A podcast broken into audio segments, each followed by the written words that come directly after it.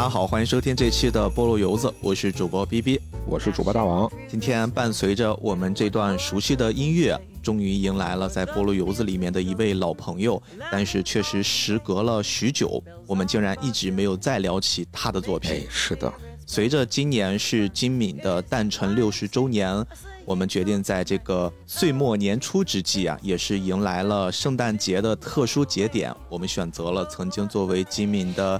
人生代表作之一的这部《东京教父》，来跟大家好好的聊一聊。哎，对，《东京教父》，我跟斌哥说，我还有点发怵，为啥呢？因为这部片子其实我之前没太看过。嗯，金敏人生中的电影长片，其实算下来也就是四部。嗯，对，这一部呢也是相当的精彩，但其实我自己以前是没看过的。哎，其实我还蛮理解你的这种心态，因为金敏对于很多人来说，确实是。一代电影大师，或者说带领日本走出动画电影国门的这么一位老师啊，嗯，但是很多人其实看到吉米的作品，他会有一些先天的抵触，不管是他表达内容的方式，还是说呃能看懂他作品需要花费的这种精力，可能跟绝大多数的电影是区别蛮大的。哎，所以说这回啊要录这期节目，我就说，哎，那趁这个机会看一看吧。哎，没想到确实非常好看，进去了。哎，是真的。所以其实你看，对于金敏这个人，我不止一次在私下的场合，或者说一些半公开的场合，我会说过，我一直觉得金敏的离世对于这个世界是一个巨大的损失啊。哎，相当可惜。我们刨除掉那些民族性的东西，我只会觉得现在我们都熟悉的整个日本动画电影所呈现出来的这个状态，虽然它的。硬实力，他的世界的影响力，他的地位依然在。宫崎骏老爷子也依然还在创作着，包括后生代的像新海诚导演还一直在出。但是你总会觉得不像是上个世纪末，我们说的哪怕再往回一点，就是二十一世纪初的那个阶段，嗯，好像是还是有一些区别。我们总会怀念。泡沫经济前后那个时期，日本动画电影的那种鼎盛、那种繁荣，呃，一定程度上，我会在想象，如果金敏还活在这个世界上，哪怕是他十年出一部电影，十年出一部电影，引领这个时代，让他继续把日本动画电影绽放的那个人，我相信他就是金敏。所以说，这个角度上，可能日本动画电影的隐隐的这种没落。我觉得可能比较的惋惜，就是在于金敏好像离开了。前两天逼哥说咱们聊这个选题的时候啊，我一听我才发现啊，金敏如果活到现在的话，也才六十岁。是啊，也才六十岁。哎，真的是相当的可惜。而且其实这个选题并不是最近我才想聊的，这个事儿可能要倒回两年前。嗯，其实大家还记得当时我跟斯派克我们俩每周录音，每周录音那个阶段，在临近年关之前。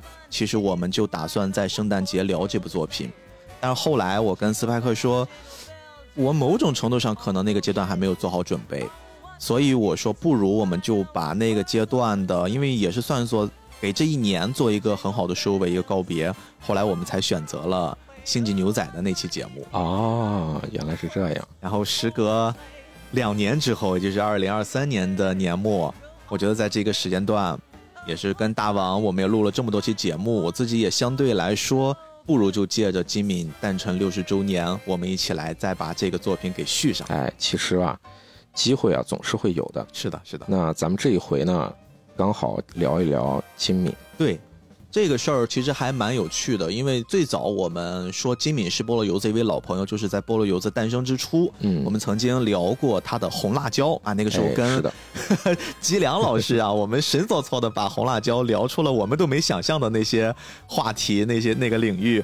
但是后来把节目剪完之后，才发现我们聊了时间还蛮长，但是竟然没太聊关于金敏的一些事情，所以我们就在这期节目把金敏的一些生平呀、他的成长经历呀，放到《东京教父》这期节目里面来跟大家说一说。那我们就开始吧。咱们现在题目上肯定也都知道了，咱们这回就不卖关子了，因为咱们菠萝油子不是经常有个典型的开题嘛，就说有这么一个小孩儿，那是你的，那不是菠萝油子的，那是你的风格啊，好，是我的风格啊，对，行，那说回来，金敏啊，在上世纪六三年的时候啊，他是出生在日本北海道的札幌市，后来呢，因为他父亲工作的原因，他从四岁。到小学四年级，在这个期间里啊，他生活的城市啊，就从札幌市变到了串路市。在之后呢，还是因为他父亲工作调动的原因，他从小学四年级到中学二年级的时候呢，他全家又搬回了札幌市。好家伙，你就说这个一路颠簸 是吧？疯狂的当插班生是吧？那他在札幌市生活的时候呢，他认识了一个好朋友，这个好朋友呢也喜欢画画，两个人呢一来二去这就结识了。嗯，有的人可能会说。哎呀，这个开局我听过，这不就藤子 F 不二雄和藤子不二雄 A 吗？对，我也想到了，我也想到这个了。哎，不是啊，他这个好朋友呢，他们两个都很喜欢画画，两个人兴趣相投，互相有这种较劲了，两个人之间也互相比拼啊，说谁画的好呀？我今天画个这个给你看一看呀。哎，我今天我又画一这个，我给你看看。咱说的这个喜欢画画的人是谁呢？他呀，其实叫龙泽胜风。也是一个日本的漫画家哦，在咱们现在很多人可能没听过这人的名字，一是因为他喜欢画军事相关的漫画啊，比较小众，对，非常的小众。再一个呢，他早期的这些漫画都和二战相关啊。你说和二战相关，那他是不是视角可能就会放到日本的这些军人身上呢？所以对于咱们国内来说，这个事儿呢，可能就比较敏感了。嗯，当然，有的人也说了。他画的这个漫画呢，并不是说非常的向右的，有一些人的观感说，反而是放在他们国内，他是偏左的那种视角。但是不管怎么样，那这个人在咱们国内听到的人很少，确实很冷门，不是很出名啊。出名最多的可能就是大家提及金敏的时候，说他小时候有这么一个小伙伴。哎，是的，我正准备说呢。很多人为什么知道他呢？就是因为。金敏有一个好朋友 啊，他的名字叫什么什么什么，是个漫画家。那咱们这回讲的时候也提到他。我突然想到，在这个疫情之前的刘教练啊，就是以前他出现的时候，都是伴随着周杰伦有一个好朋友。对啊，对啊，总是名头更大的那个人，他被人知道的更多嘛。嗯，其实这个漫画家啊，他画的东西也非常的精致。如果咱抛开。比如说有没有争议什么的这些方面不看的话，他画的很多的一些军事题材里面画的这些载具啊，是非常的精细，非常精准啊，看起来也非常过瘾。宫崎骏狂喜，哎，是的，我觉得啊，多多少少他们可能就是有受到那个时代的这些大师的影响，嗯，这是肯定的。因为你想想，在他们的小时候十来岁的那个年纪，那个时候流行的都是一些什么动画片呢？你像宇宙战舰大和号啊，那七几年的，对吧？那他们是六十年代生人，刚好，那刚好是那个年纪就会看过呀。是是是是是。你再像，当然那个时候没有吉卜力了，未来少年柯南是不是科幻向的？嗯。你说机动战士高达是不是科幻向的？机甲类的等等这些啊，肯定都是会受到影响的。说回来，他和这个同班同学两个人之间呢？互相较劲，互相比拼，那他们两个也是在互相的提高自己的这个兴趣和画技。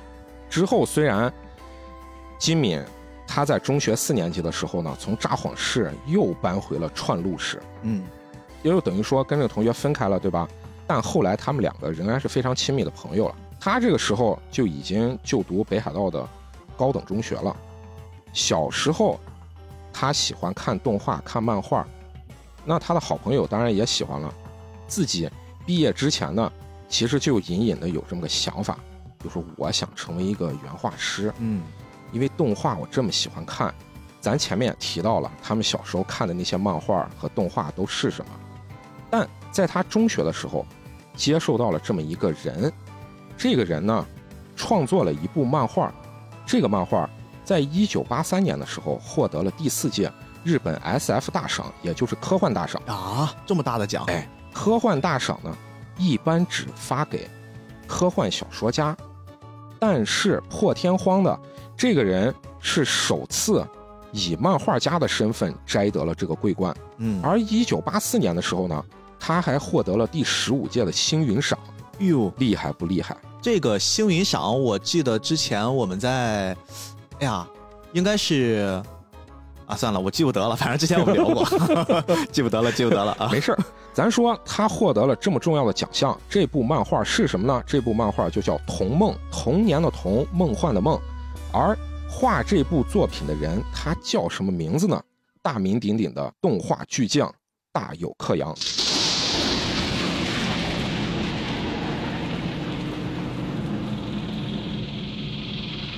当当当当，我们聊过他的阿吉拉，并且被大受震撼。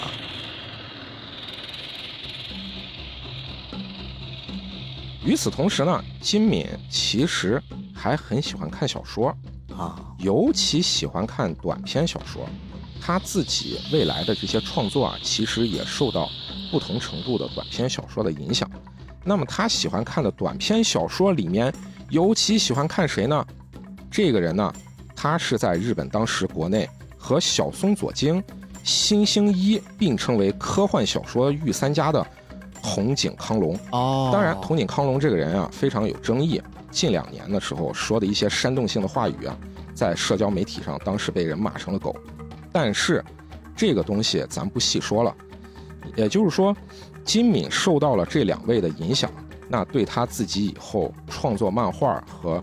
创作动画其实都是有很大的助力的。嗯，一九八二年的时候呢，他从北海道串路胡林高等学校毕业以后呢，这名字考上了东京都郊区的噔噔噔噔武藏野美术大学。哎呀，如果听过蓝色时期那个节目过来的朋友们应该知道，这是。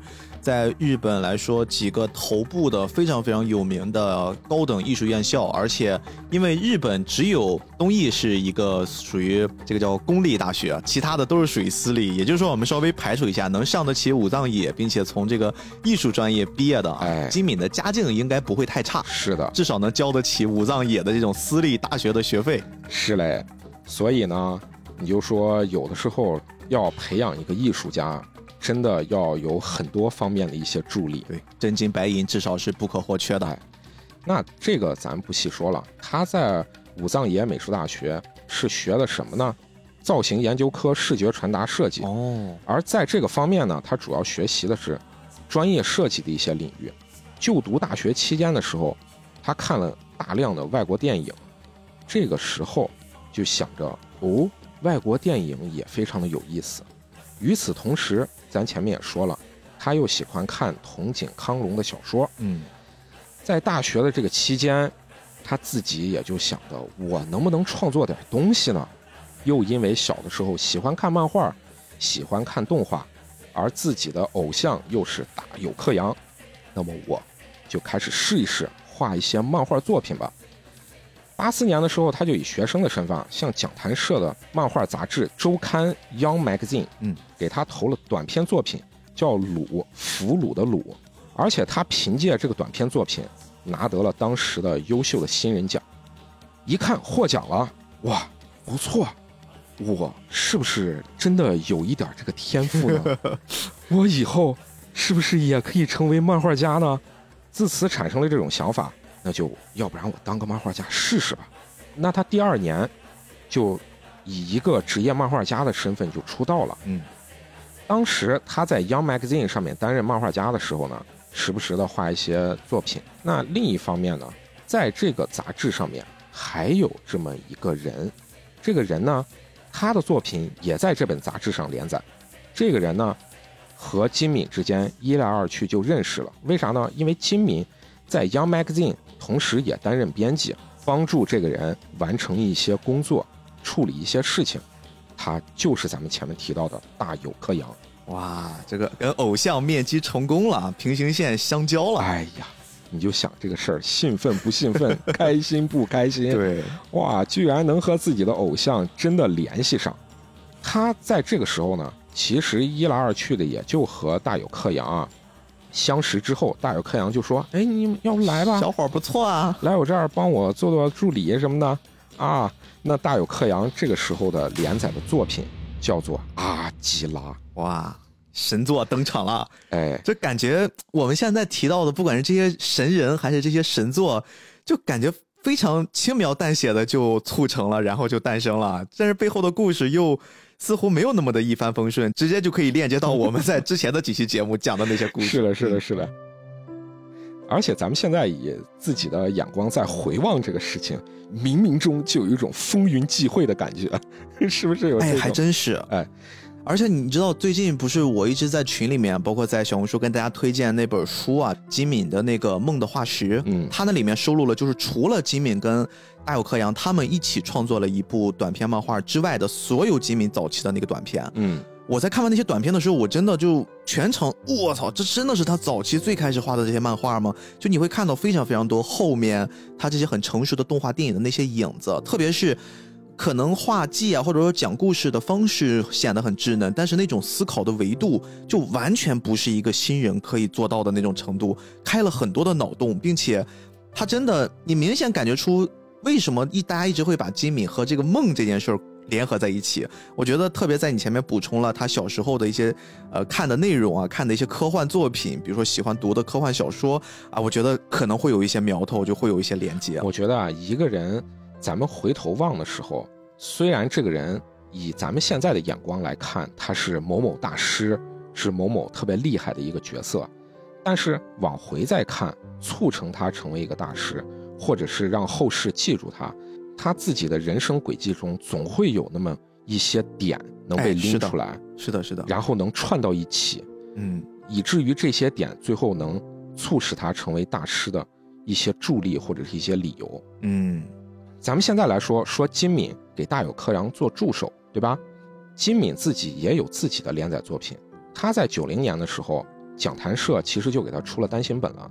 他人生中的第一部单行本叫《海龟线》哦，他讲的其实就是一个有关海底人的一个悬疑故事。是的，这个在简中版也有专门为这个小漫画出的一套书。哎，对，是的。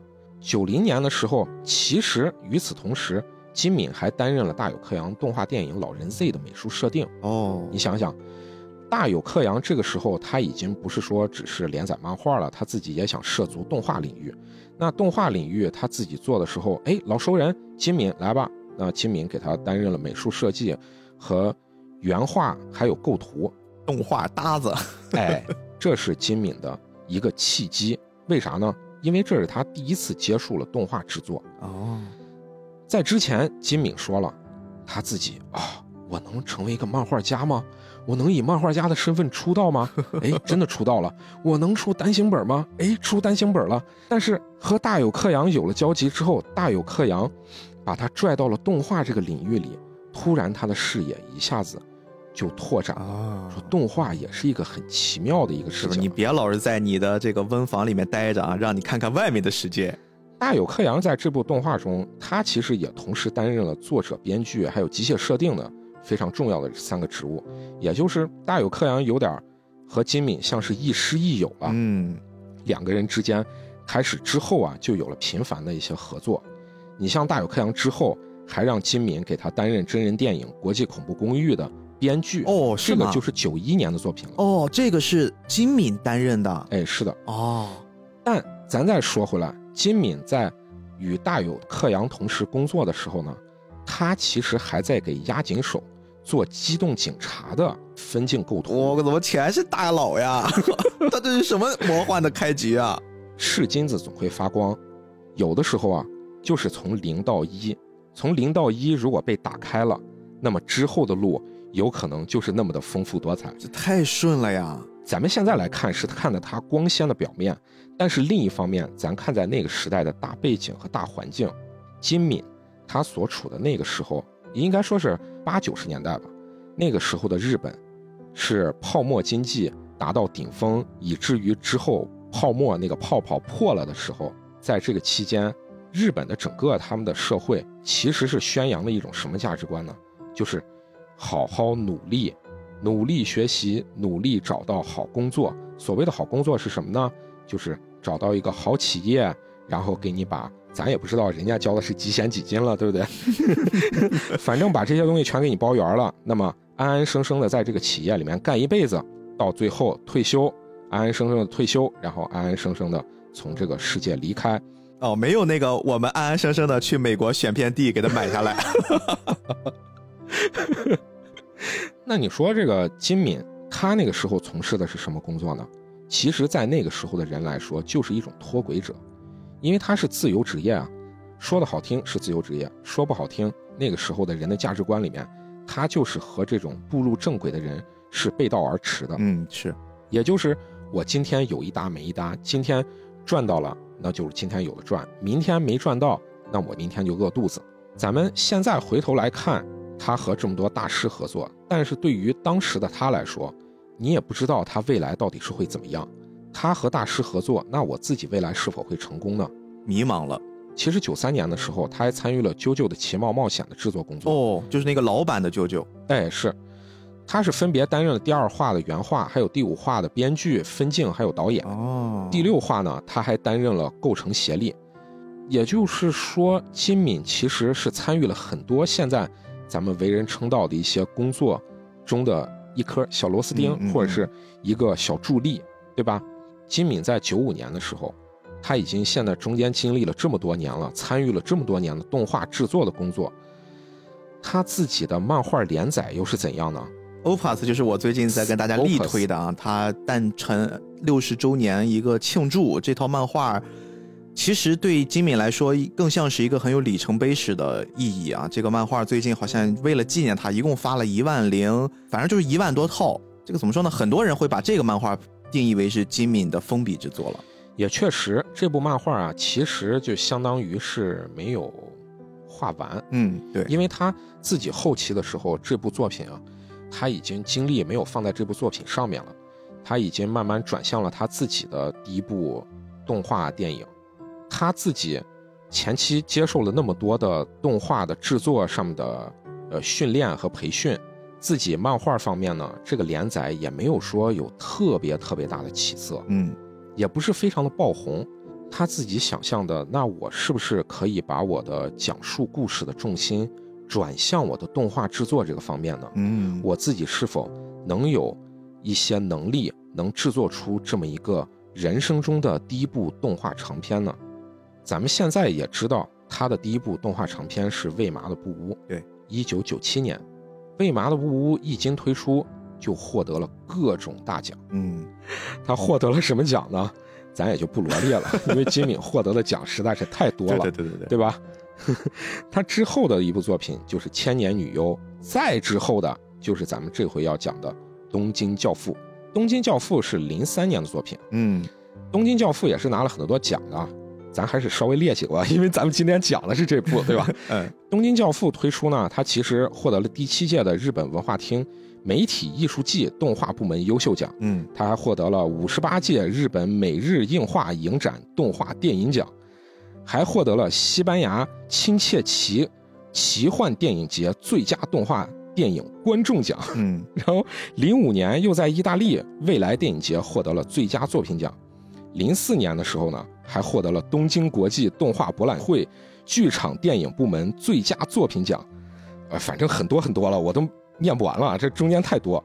也就是说，这部作品确实非常的优秀啊。对，而且咱们现在再来对比一下，这个时候《东京教父》和他的第一部《喂麻的布屋》中间也隔了有六年的时间吧。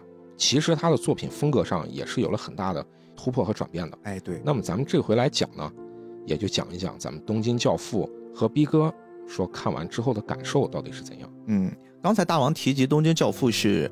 金敏的第三部作品啊，但其实可能大家有所不知，就是我们之前聊过的那个更被人熟知的金敏作品《红辣椒》，其实诞生啊，严格的来说是在《东京教父》之前。哎，因为这个《东京教父》当时在立项之初啊，当时金敏正在忙活他的那个《红辣椒》，就很多的一些前期的工作都已经做完了，但是一直被版权问题困扰着。嗯，这个时候呢。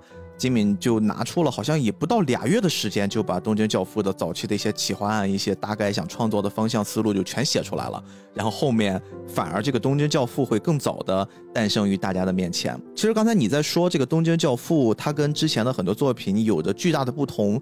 呃，我相信很多看了这个作品的人，大家也会有这种感受。特别是你想想，我们怎么去描述金敏？都说他是一些造梦大师，对吧？跟梦有关系。嗯，你看，包括前面我们推荐他的一些短篇漫画合集，给他起了个名字叫《梦的化石》，啊，就代表他很早期创造出来那些东西，对于现在来说像化石。就是大家会把金敏的那种在作品里面天马行空的想象，以及现实梦境之间穿梭的那种感觉，平行蒙太奇的营造。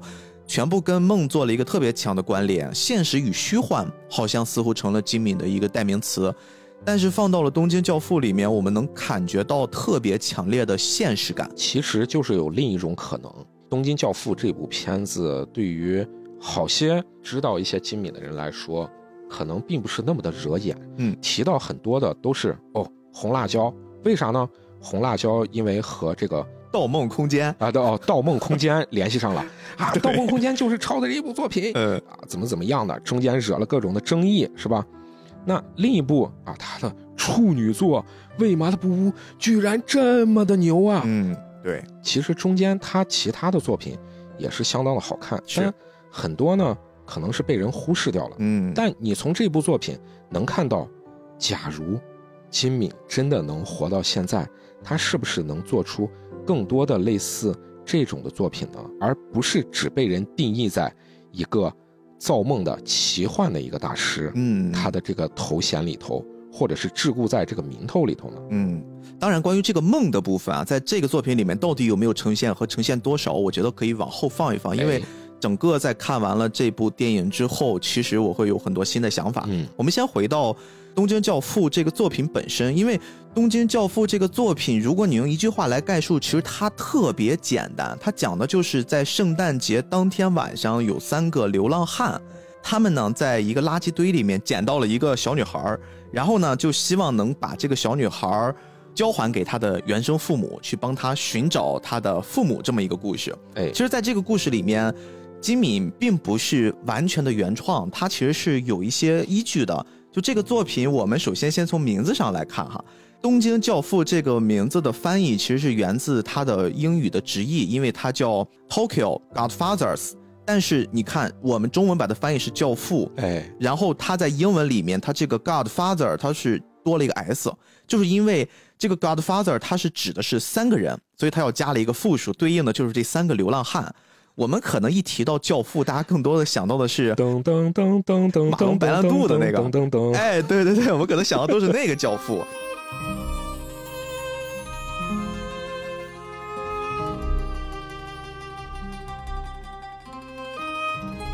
但实际上，这个教父他会有一个在圣经里面的翻译，就是在基督教的洗礼仪式里面，男性就是教父。女性就是教母，嗯，这个小婴儿或者说这个儿童受到了洗礼之后，教他的这个教父或者教母这个角色会帮着他去跟他进行一些教导或者说一些指引，哎，然后告诉他们一些宗教上的知识呀、一些规则呀，或者说你具体的什么事儿应该怎么做，这个角色就是教父。所以我们把这个形象如果重新归宿到这三个流浪汉或者大王比较习惯叫拾荒者的身上，你会发现他们三个人其实是有。明显跟这个教父在形象上，或者说他们的这个定位上有特别强烈的冲突感。哎，是的，就这三个流浪汉，他们怎么可能会成为一个所谓有这种信仰的一个教父的形象？哎，这个事儿是怎么挂上一个关联？我觉得这个可能是在看《东京教父》之前，大家都会产生的一些一些想象。而且你知道这件事在金敏的一次采访里面啊，说的还蛮有趣的。首先，我们一定要。承认的是，金敏就是在创作上，他是充满了天马行空的想象，而且金敏在那个年代，他能创造出这些很不寻常的作品，就是很多人可能不会往这个领域上去考虑，但是吉米愿意去尝试。我觉得这也是一种创作者的勇气。你看，我们首先在这个作品里面能看得到三个流浪汉，其中有一个是性别为男性，但是他的心理性别是女性，就是一个跨性别者这么一个形象。是的。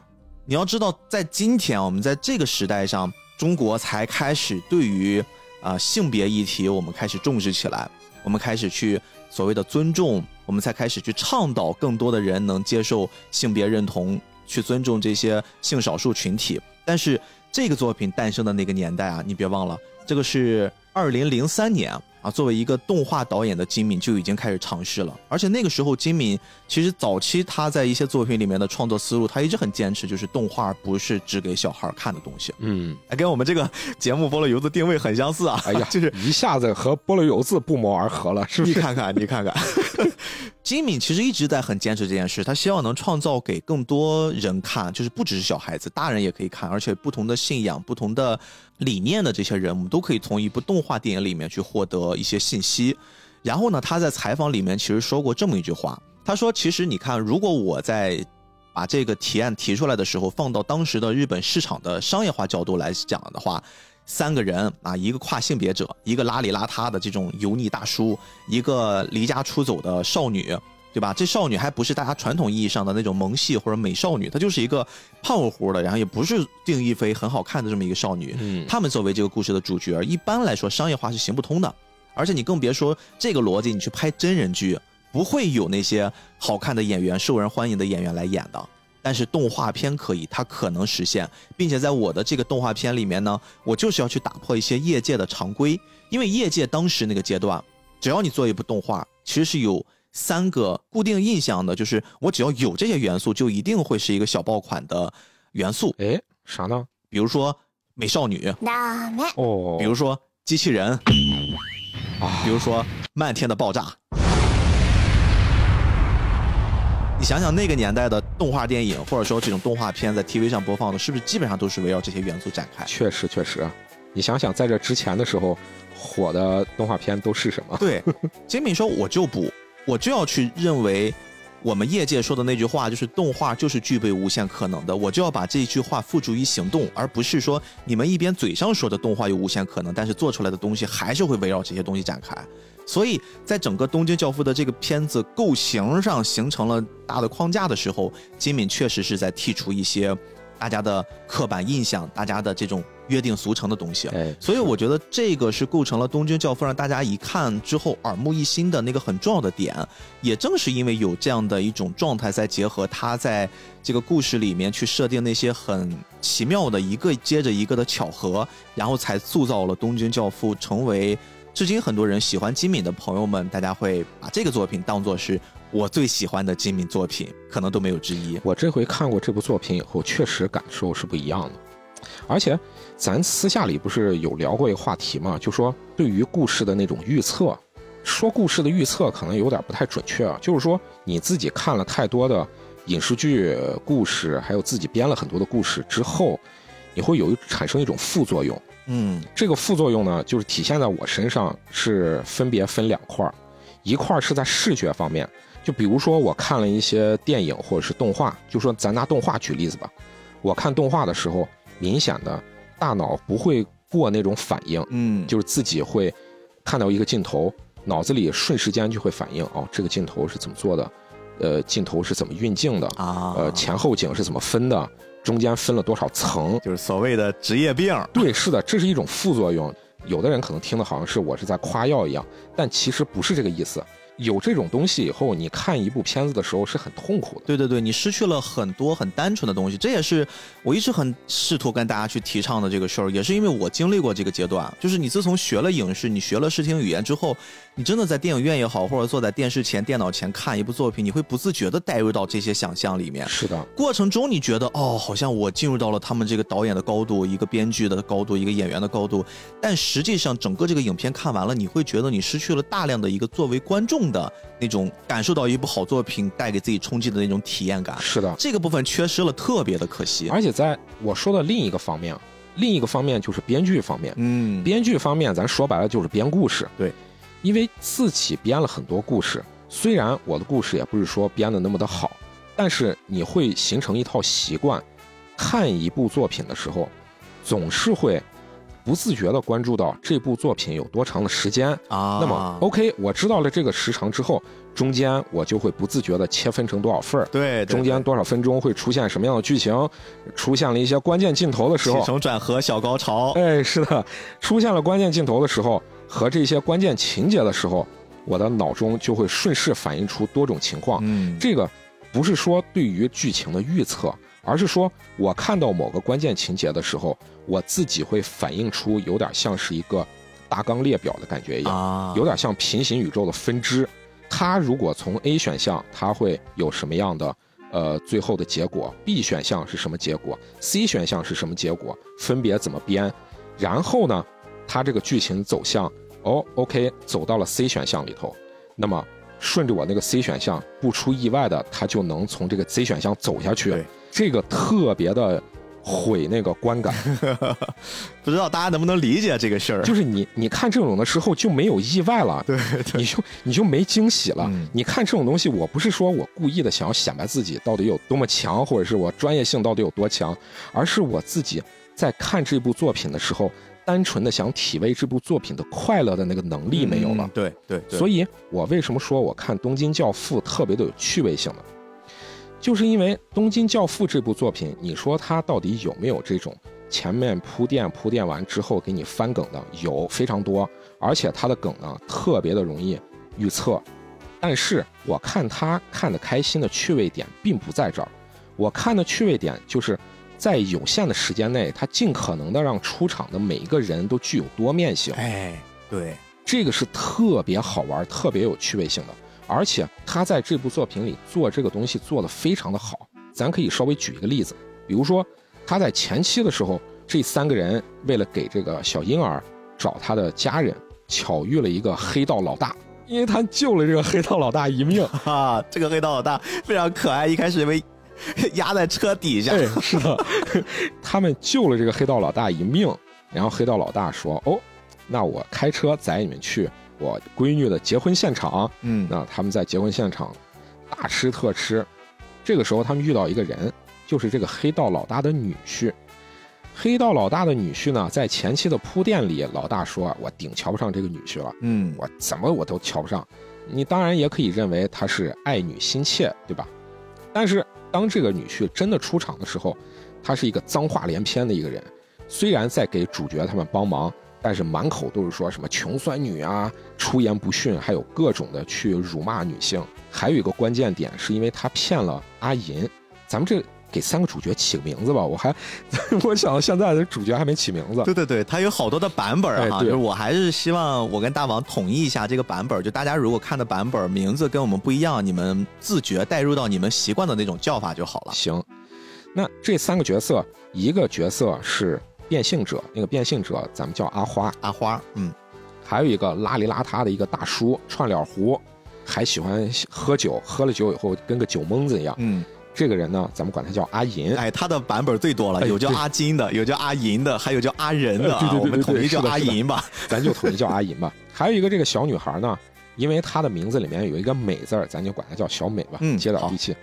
咱说的黑道老大的女婿啊，他还骗了阿银，他是阿银的讨债者。对，所以阿银呢想拿酒瓶子去夯他，结果就在这个关键时刻，出现了一位刺杀者，想刺杀这个黑道老大。在这个慢镜头的过程中，你会发现，这个黑道老大的女婿去替自己的老丈人挡子弹。嗯，这个时候这个人物虽然出场的不多，但是一下子就立体起来了啊，感觉他还挺讲义气的啊。对，但是他能在关键时刻替自己老丈人挡子弹，你想想有几个人能做到这种事情？哎，但是但是我要给你补充一下哈，如果你仔细看这个桥段，他并不是真的要替他老丈人挡子弹。他其实是为了躲开阿银给他的汤的那个酒瓶子。他要往那边躲一下，结果刚好撞到了枪眼上。哦，是这样子吗？对对对，这是导演跟观众开的一个玩笑。就类似的玩笑其实有特别多，就包括阿银在那个雪地上被那群小混混揍的时候，啊，他们突然那个视角就切换成了街霸的那种视角，后面亮起了一排灯。是的，是的。然后随着那个阿银挨打，那个灯的那个亮的数量就会减少，就好像血槽一样。他做了很多很多这种视觉上的表达，特别好玩。是的，是的，是的。你说的这个也是。也是我想说一个点，就是说它里面带有很多这种趣味性。有的作品你一眼就能看出它是以整个这个故事外在的推动来推动这个故事的。嗯，那如果是以这种方式来推动故事，那么我势必会把注意力注意在你这个故事它中间的结构怎么做上。哎，对，中间怎么铺陈，然后怎么去翻梗上。那么如果你要是做的不好，我就会有一种。提前预判了你的预判，就所谓的落入俗套了。对，让我看到了你的那种耍小聪明的感觉啊，这种感觉非常不好。但是外在的这个也有，而着重点刻画人物内部的各种这种小趣味，你会看到你把你的视角聚焦在真正的人物身上。一是你认为这个人物是一个活生生的人，嗯，你会觉得虽然这部动画电影里这些角色。面孔的那些面部表情非常的夸张，但是我觉得是 OK 没问题的。嗯，一方面是为了逗趣插科打诨，另一方面增添了动画的趣味性。因为本身动画，咱们以前聊的节目里也聊过，动画是不可能真真正正的像真人表演一样的，它得用一些这种夸张的东西来体现出动画在真人表演方面达不到的东西。哦，你说到这个事儿，我还要跟大家着重介绍一下这个作品的原画监督啊。大冢深志哦，哇，这大哥其实在这次作品里面担任了一个非常非常重要，也是给这个作品加了好多分的一个大神。就这个人，其实大家如果接触吉普力比较多的话，应该都不会陌生。大冢深志其实跟吉普力那边，特别是宫崎骏，他们会有非常非常多部作品的合作。他最早的时候呀。他首次担任原画也是一部很牛逼的作品，就是 TV 版动画《哆啦 A 梦》哦。他最开始是从哆啦 A 梦那边开始起来的，而且后面其实也创造出了，比如说啊，《明日之杖》、哥斯拉、骷髅十三，就是很多很有名的作品。后来呢，他加入到吉普力。包括他跟你刚才说的那个押井守也有过合作，就是押井守那部很神道的作品《天使之卵》，很多人都说看不懂。他在里面其实也参与过项目，后来也借着这个作品的机会，就加入到了《天空之城》的制作组，就成了吉普力的常用的一个原画师。后来一直到好像应该是我没记错的话，是那个《幽灵公主》的时候，当时不是宫崎骏又宣布要隐退了嘛？他就要为自己接下来的这个事业谋生路，才出了吉普力。但是吉普力后来随着老爷子回来，他又跟吉普力有了非常非常多。老爷子，你这不是坑人吗？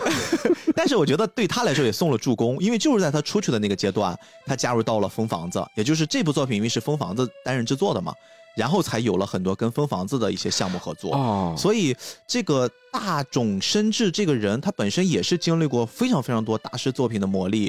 在这次作品里面，为什么我们会说他的画面张力表现特别好？大王记不记得有一段是我们刚才说这个阿银在故事偏后的部分，他一直会说很渴望自己的，很怀念自己的家人，对，甚至一提到阿花给这个小妖起的名字叫青子，他都想起了自己曾经的女儿也叫青子，那个那个女孩。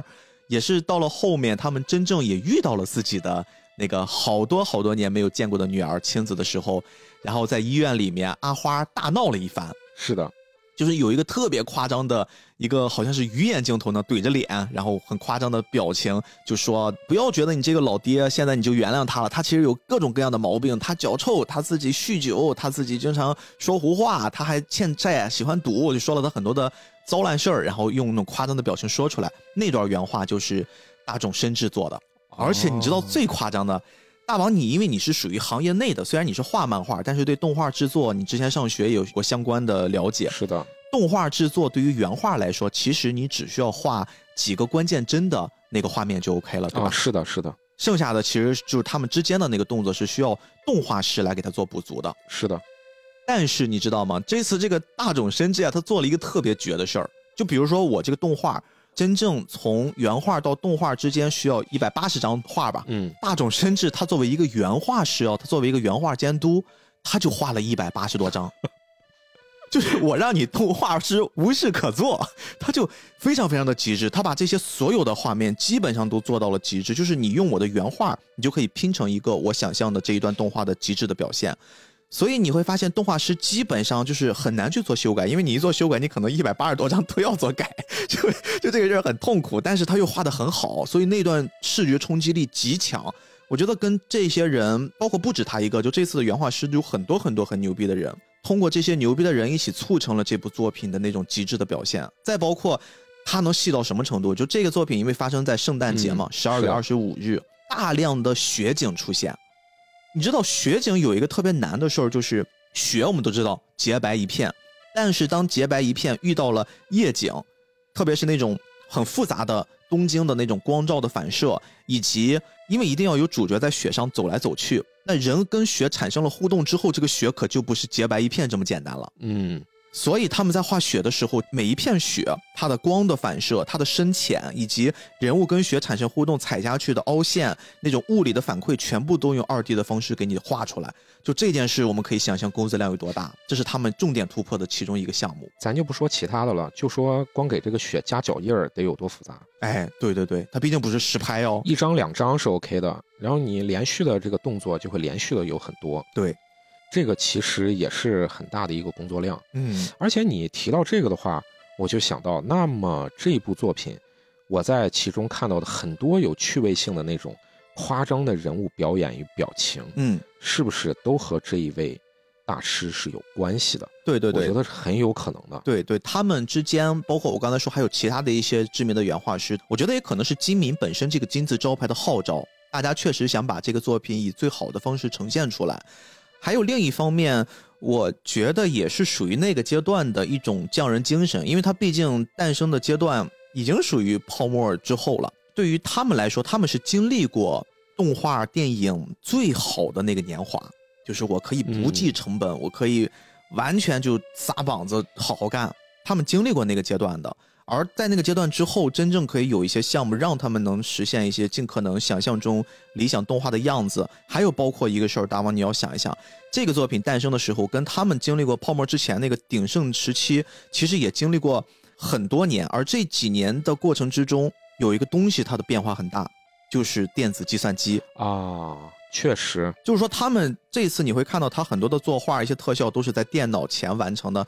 那些电脑现在看起来依然还是比较的老旧了，就那种大屁股的显示器。嗯，包括你看，他们还是在用类似一些 PS。我看他那个幕后采访，他还用一些类似 PS 图层的这种方式，他每切换一个图层，隐藏或者点开，那个机器都要卡一下，就整个屏幕要刷新一下，就很慢很慢。但是它已经比早期的那个阶段的科技进步很多了。所以说，就是很多层因素叠加在一起，他们想塑造一个算是二十一世纪初一个特别牛逼的电影。我们可以想象到为什么会投入到这么多的心力啊。这么一说的话，其实真的还特别的有意思。就说这部作品的趣味性，我前面也说了，是在有限的时间内让尽可能多的让这些人物具有多面性其实它里面有无数的这种例子。那你说这部作品，咱刚才讲了这么些，就说它的趣味性的人物的多面性怎么体现？那你说他中间有没有准备像是小推理的埋包袱、埋梗？有啊，一定是有的。其实有很多，咱举一个特别明显的例子，就是呃，其中这个邋里邋遢的这个阿银。嗯，看来你很喜欢这个角色呀，提了他好多次。哎，对，特别有意思。嗯，因为他最开始的时候，他什么话都没说，他们捡回来这个小孩呢。他首先是反对的，说你得把小孩送回，要不然是找他爸妈，要不然是去送到派出所，你交给警察吧。你交警察，咱都是拾荒者，自己照顾自己都没啥能力，你还想照顾小孩？嗯。但是阿花她不愿意，也就是这位变性者，嗯，她一直把自己当做是孩子的母亲的这个定位。哎，是的，他们两个呢中间产生了争执，阿银呢争不过阿花。那他们把这个孩子就带回来了，他们自己搭的那个小窝棚里头。嗯，虽然阿花这么的迫切想带着这个孩子，但是其实他自己是没有带孩子的经验的，他也不知道这个小孩哭了到底是为了啥，他到底是怎么样？难道是饿了？中间是不是有什么生病了？等等的一些原因。但其实他真正也排查不出这个小孩到底是怎么样，为什么而哭。可是阿银呢，突然。脑袋一亮啊，想到了，嗯，是不是要换尿布？镜头下面一切就是他给小婴儿换尿布的这么一个镜头。对对对，一看他就有经验，而且包括抱孩子的姿势。对对对，是的。你真的给孩子换过尿布啊？你就知道孩子他中间你这个换尿布的动作是什么样。哎呦，你别说给孩子换尿布了，我就抱一下我侄儿什么侄女啊，我都不知道怎么抱，我就身体感觉僵住了，是吗？对对对对对，就是那种感觉，就人家说你一看你就没孩子，我说确实不知道怎么抱，因为很小的小朋友他是非常软啊，有点像是一个嗯小史莱姆嘛，你想说就像是软体动物一样，软塌塌的。刚开始抱上的时候，确实有一点手足无措。对对对，因为我万一把它摔了怎么样？哎，对，万一我手使劲了，把它哪个地方弄不对劲儿怎么办？其实这些，你都是在最开始，特别是我自己初为人父的时候的这种心路历程，是真的是这样子的。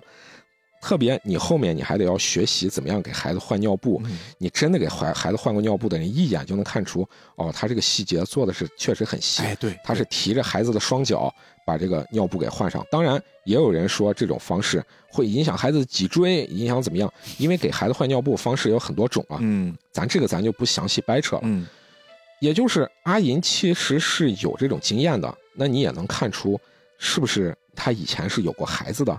那么之后会不会吐露心声？哎，那我没想到的是，他直接就吐露心声了，在影片一开始。我说：“哎呀，我自己其实怎么回事啊？他先编了一个小有名气的自己要小有名气的自行车赛车手啊，最后为了给我孩子治病，走了这捷径，结果被抓了。关键你知道，我真信了。他说这个是我真的相信，他曾经是一个自行车赛车手。大哥了，你也太善良了。不，我真的因为我我感觉他特别壮，我就觉得嗯，那身体很强壮，可能真的是一个运动员。就这样我跟你说，我的职业病就是在这儿。”就是你一看到他这个故事的编剧最开始就吐露心声，这怎么可能是真的吗？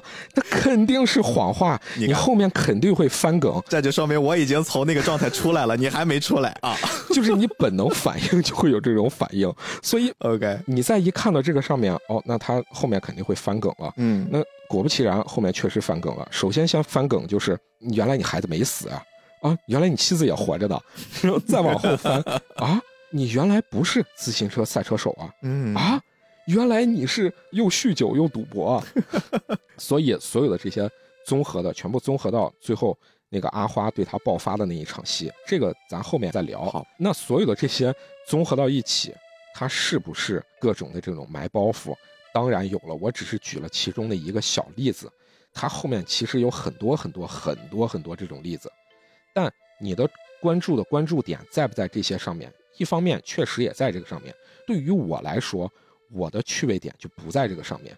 我的趣味点是刨去这个之外，每一个人物他是不是都有他的闪光点和人物饱满的弧光，这个是我看的特别有趣味性的地方。其实刚才你说的这些真正吸引你看下去，并且最后看完回味无穷的点，还有一个特别重要的原因是源自于这部作品，它用了。我觉得对于很多人观众来说是一把双刃剑，就是他用了大量的巧合。嗯，在很多的创作过程之中，其实巧合的运用是一门真的得很谨慎的技巧。如果你用的太多了，很多人就会把那种代入感给大大的降低，就觉得你这个东西是胡说八道。但是如果你巧合用的少了，很多故事的那种精彩的推动力又会变得很少。我们在聊过这么多作品里面，我唯一能想到的有一部作品，它也用了大量的巧合，但是我们看起来不违和。就是之前我们说。汤浅证明做的那个《少女前进吧》，哦，就那个作品其实也是有大量的这种好像很无厘头的各种巧合、各种天花乱坠的东西凑到一起，你自己觉得啊很爽，但是你又觉不出它哪儿很奇怪。就这次《东京教父》其实也用了大量的巧合来促使很多的剧情往下推动，但是我不知道是不是因为我提前已经预知到了它是金敏导演的一部作品，金敏本身就是这种充满想象、天花乱坠的创作方式，我不觉得这些东西违和，还是因为他有了很多的。编剧技巧，他用的比较的怎么说呢？就是很高级。直到我后来看了看这个编剧里面啊，除了金敏的名字之外，还有一个人。我一看啊，那怪不得啊，是谁呢？他的这个编剧是信本静子哦。信本静子在日本非常非常有名。他最主要的一些作品，你后来扒拉扒拉，你会发现什么？就最有名的《星际牛仔》大姐来的。他是一个非常非常有名的编剧，而且他所做的内容。我觉得已经不是用成熟来形容了，他简直就是神来之笔。他会将很多很平凡的故事，用他的描述方式，反而给他的趣味性、话题性，甚至是呃思想浓度，再给拔高好几个台阶。所以说，在这样的一种加持之下，我觉得《东京教父》有你刚才说的那种哎能吸引你一直看下去的点，就一点也不奇怪。你说这个《东京教父》里面有了这么多的巧合。但是这些巧合让你觉得不违和，嗯嗯。但是你觉不觉得你举的那个例子《前进吧少女》和《东京教父》，他们中间有一个很大的区别是美术风格哦。因为你要是看文字的东西的话，文字有很大的想象空间，嗯。那么你中间每个人看的时候会有很多的不同的代入。影像风格确定了之后，它是有视觉上对你的传达的，《前进吧少女》是有非常明显的这种非现实性的。对对对，风格一看就跟喝了假酒一样，花里胡哨的。所以呢，我看到它里面的各种巧合呢，自然而然的就让我联想到它的荒诞性上啊，特别是和它的美术风格结合起来，所以它的这种荒诞却让我产生了一种特别回味的感觉，嗯，而不是说让人觉得违和。但是，咱再对比一下《东京教父》，有这么多的巧合，让你感觉它不违和的点。是什么呢？其实我还是举阿银的这个例子，也是一个让我觉得特别有意思的，因为他特别好举，他自己在整部这部片子里面有很多的一些转折。嗯，在他的关键性转折点上，导演有意的给他安排了一个小小的轨迹，有两个特别关键的人物。一个人物呢是倒在地上的那个酒鬼老人。哦，这个酒鬼老人让人产生不一样的联想。导演为了故意让人产生不一样的联想，他用了什么呢？他和阿银的有相似的一个装扮。最开始你没有把它翻过来的时候，你隐约会觉得这个人倒在地上的会猜测是不是阿银。然后呢，为了加强你的这种联想，导演在旁边又放了一个皮包。这个皮包跟阿银的皮包当时背在身上的那个皮包是一模一样的。哎，对。然后呢，上面又打了一个路灯的那个顶光。然后这个光就像是舞台的聚光灯一样打到了他的身上。导演这么明显的、刻意的给你安排这些东西，就让你隐约的有一种诡异的联系，让你产生一种错觉，就说这个人难道是未来的阿银穿越回来了，要给他们一种启示吗？就是会让一种有一种这种。冥冥中的一种小猜测啊，当然你知道他后续的剧情，如果咱不联系之后的这种各种隐喻什么的话，那确实他是一个老人，对吧？嗯。但是他在关键转折上给你安排这么一个人，就特别的有那种玩味性。咱后面再说一个人，阿花住院以后，阿银在和阿花的主治医生在聊阿花的病情，说这个阿花应该注意身体啊，他这个身体啊出现了各种问题等等的。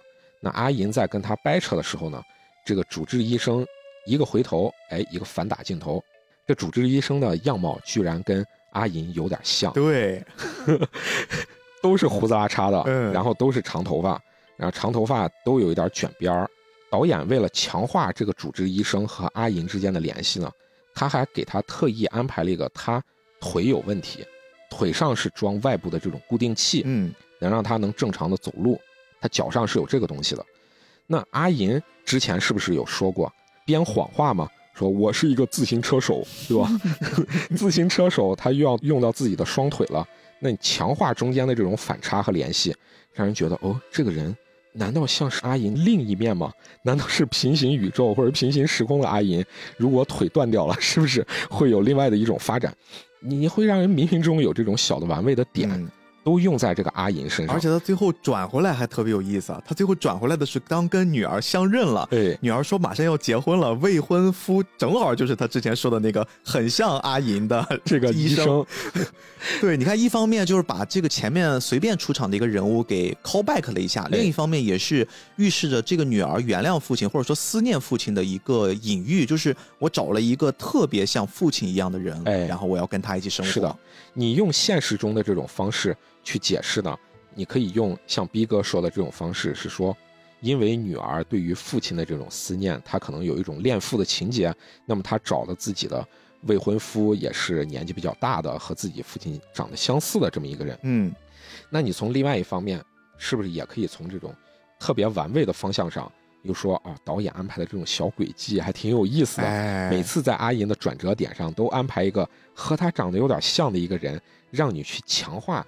促使他转折的这个人和阿银之间的这种联系，而且你刚才说从现实角度去解释我们看到的，以及从更其他维度上一些玩味的呀，或者说有一些隐喻的角度，还有一个刚才就像你说的那个路边倒下的老人被阿银救了起来，哎，他其实有一个更有意思的、值得玩味的东西，哎，你说说，我们今天说了这部作品叫《东京教父》，哎，对吧？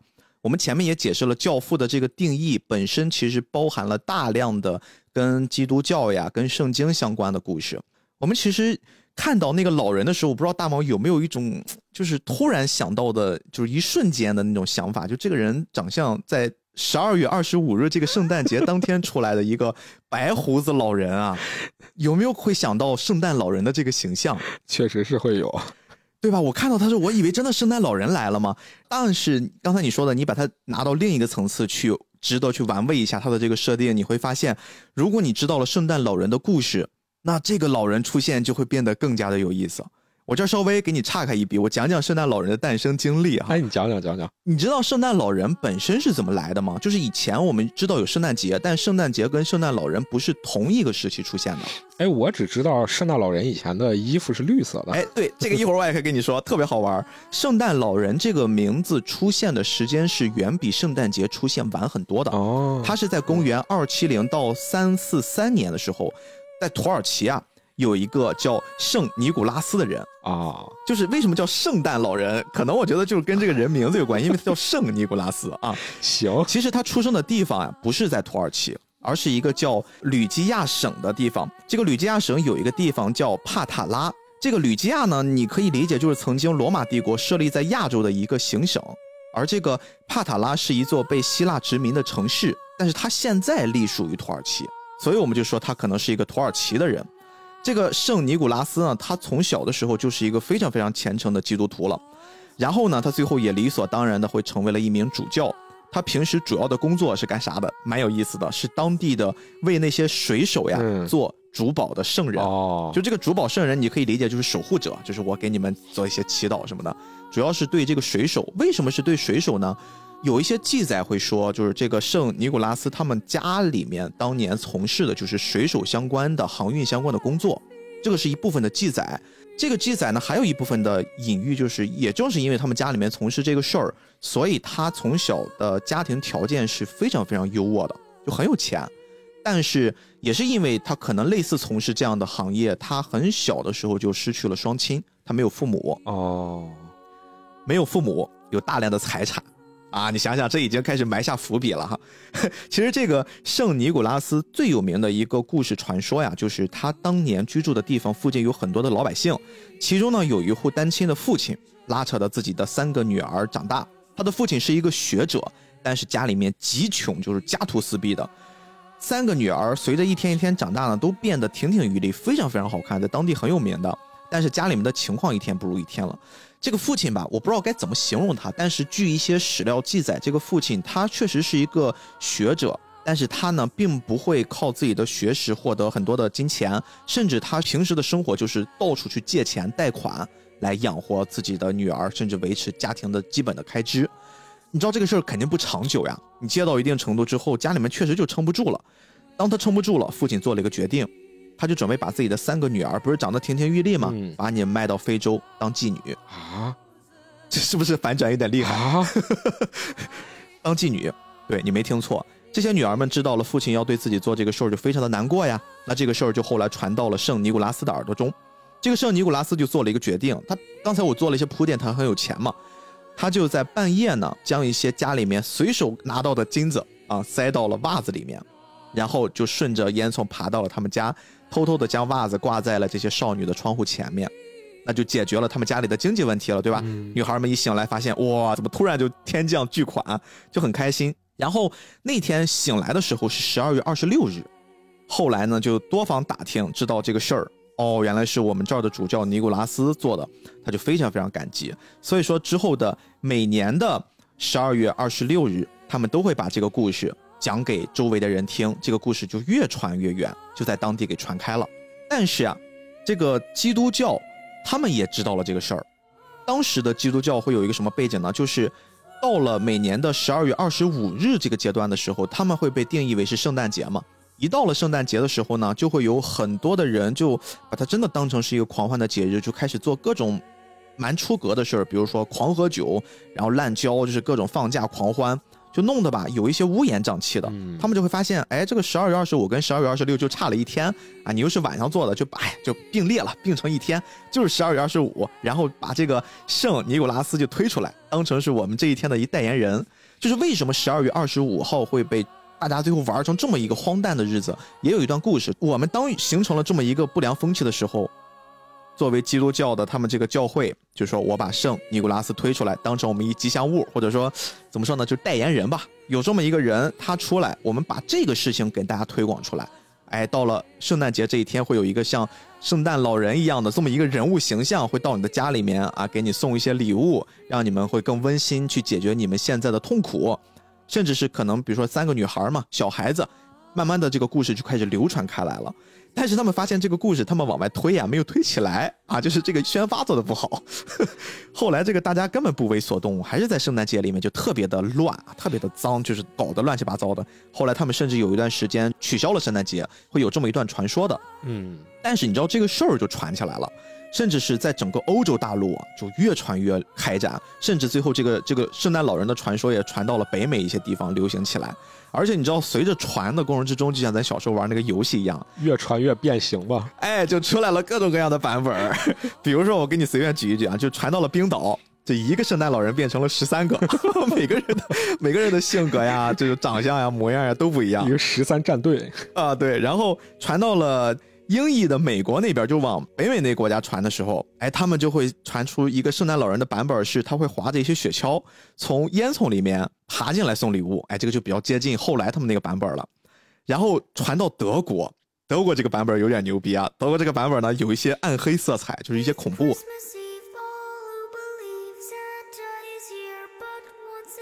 好像我记得哪一个美剧做过这么一一小段的这种圣诞老人的描述。他说呢，圣诞老人呀，还有一个搭档，啊，就圣诞老人他是奖励好孩子，可以给你一些糖果呀，给你一些礼物，对吧？他的那个搭档呢，是一个叫坎普拉的怪物，就是他专门惩罚那些坏孩子。就这个坎普拉的形象有一点像恶魔，他有两个羊角，因为你看在很多的那种恶魔的片子里面，描绘恶魔都会有羊角，就那种羚羊角很长。包括你看，咱说那个为什么普鲁托也会要有两个巨大的那种角，它都代表的是恶魔的形象。然后呢，它同时还有一些蹄子的形状，伴着尖尖的爪子，长着一个特别长的舌头，背后背着一个篓子啊。孩子如果不听话，就把他们抓走。哎，你说这个是不是《爱死机》里面其中一一部短片？好像就是讲的这个。哦，对对对对对对对，《爱死机》对聊过，就很像这个。孩子如果再不听话，就把他给溺死，放到水里面淹死，或者说直接带到地狱去。就会有这么一个暗黑版的圣诞老人的传说，真的是相当符合德国民间传说的刻板印象，对吧？就是非常非常符合。所以说那个时候圣诞老人的形象就出来了很多很多的版本，哎，很多形象，其中就很大一部分流传起来，大家还会达成一种统一共识的，就是大王刚才说的那个，大家好像会印象中在一些小小的插画、一些比较古早的报纸上会看到有一个绿色的圣诞老人。哎，为啥是绿色的呢？为啥是绿色呢？因为那个时候呀，大家会对于圣诞老人这个形象的想法，更多的是带来这种希望，因为它就是比较接近冬天，就这个季节过去之后，不就迎来春天了吗？就是一片绿意盎然、充满希望的颜色，就是绿色。但是为什么从绿色的圣诞老人变成红色了？这个时候要引出一个公司啊，这个公司大家肯定都知道，就是我们最喜欢喝的肥宅快乐水儿，可口可乐。当当当当。哎，这个也要牵扯到另一个圣诞老人流传到的欧洲国家，就是法国。当时的法国其实，在设计圣诞老人形象的时候，他们会沿用了一些红色的设计，包括肥肥胖胖的这种老人的形象啊，白胡子，就跟那个形象很像。你知道可口可乐他们本身的颜色就是红色呀？是的，他如果想引用圣诞老人这套设定，他肯定就要用红色的，不可能用一个跟自己品牌色差别很大的。他所以，他自然就把灵感选择了法国的这个版本，找了一些很有名的插画师，甚至给出了非常非常高的价格。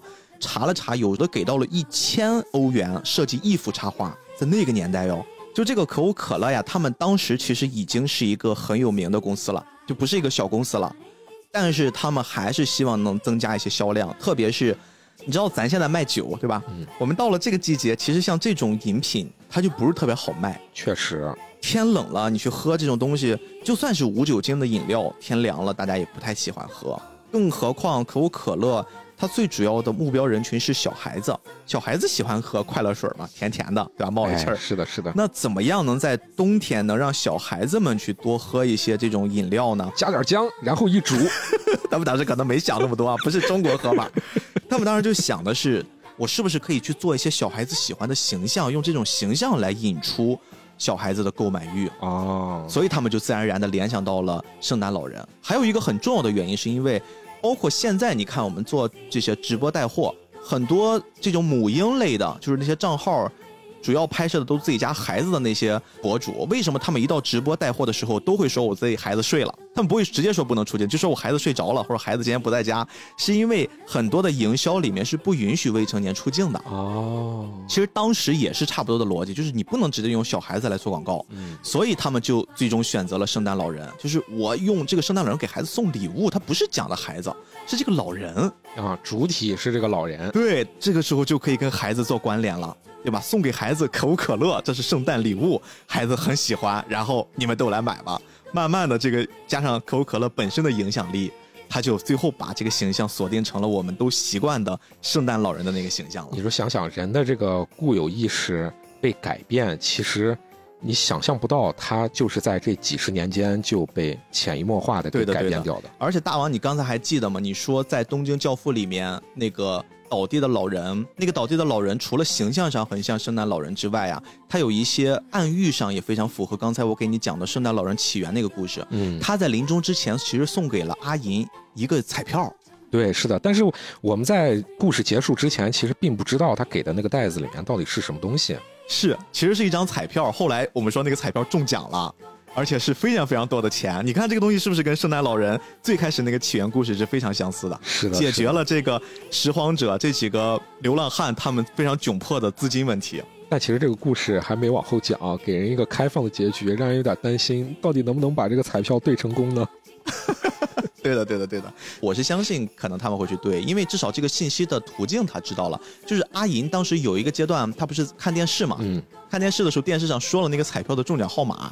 其实是给了他一个镜头，就暗示，如果你看到这个彩票，你联想一下你那个中奖号码，你应该啊就可以。我们希望是一个 happy ending。哎，我也希望是一个 happy ending 了，因为他们三个都是很善良的人啊，也希望他们有一个非常好的结局。而且你说到善良，我觉得其实还有一个很重要的人，我们得提一提，不能给阿银太多的角色啊。我觉得那个小花其实她非常非常的吸引我，因为小花从最开始的时候，她丝毫没有因为自己的性别意识问题。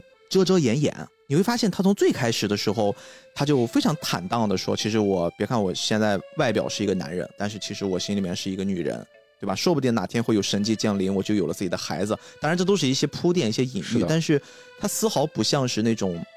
我们其实这个可以结合国情，为什么我会说金敏导演他是一个特别开放的，而且是一个很尊重这种。”嗯，跨性别的人的思想，他就在这个作品里面，他其实已经给到了。我希望能通过这样的一个主角的形象，给你们树立一些自信。同时，我们可以联想咱们在中国这些年的发展里面，其实有一个阶段，对于这些同性恋呀，或者说跨性别者，他们表达的空间都是非常受局限的，非常的压抑。我是一个同性恋，但是我很难在公开的场合表达出来。但是，这个作品在二十一世纪初期一诞生的时候，大家看到的就是一个很积极乐观。很敢于把自己真实的一面表现出来的这么一个小花的形象，所以我觉得这是一种自信，真的是曾经是一个国际化的发达国家，它特别是在东京的这座城市里面，它所展示出来的大家应该有的这种气质。而且你会发现，阿花这个角色呀，她其实一直都是负能量的吞吐机，就是你看她身边的这些人，对吧？阿银。天天就是，哎呀，我觉得这孩子养不活，哎呀，我们生活烂透了，对吧？就是我抱怨生活。然后三人组里面比较小的那个小美呢，又是一个挺叛逆的小女孩，叛逆少女。哎，就是每天她可能想象的都是这个世界怎么样对待她，她自己感觉眼中这个不服那个不爽，社会多么的不公。对对对对对，就她跟这么一些人相处，但是你会发现，阿花她每次的表达都是那种特别积极乐观，而且她的情商特别高。是的，就包括前面咱们说的那个争吵，在医院里面。人家阿银都已经遇到自己的女儿了，女儿都已经原谅父亲了，告诉他我们家的地址了，就等于说邀请你回归我们的家庭了。我们看似是阿花不讲礼貌的，就在那个公共场合大声喧哗，把人家说的一无是处。但是马上镜头一转，他就开始跟小美说：“我为什么要这么做？是因为我要当着他的女儿，在这一刻美好的阶段，我先告诉他的女儿他最不堪的一面。如果他女儿能接受，那么他们以后的生活会变得更幸福。”是的。他们不会在生活的相处的过程之中再发现彼此的问题，可能会产生更多的隔阂。就是阿花是一个情商极高，并且很有爱心，而且他不会被这种负面能量给影响，他甚至会呈现出一种转化。我把这些不好的能量最后变成更好的、更美好的一面呈现给大家。所以你看，他最后会有一个特别像是神迹一般的画面。就是如果你说前面所有的巧合都是。像是这个孩子给大家带来的，就是在大家饥饿的时候突然出现了食物，在大家看似一些争吵的时候突然躲避了灾害，对吧？有很多这种瞬间，你都可以把它当成是一个巧合。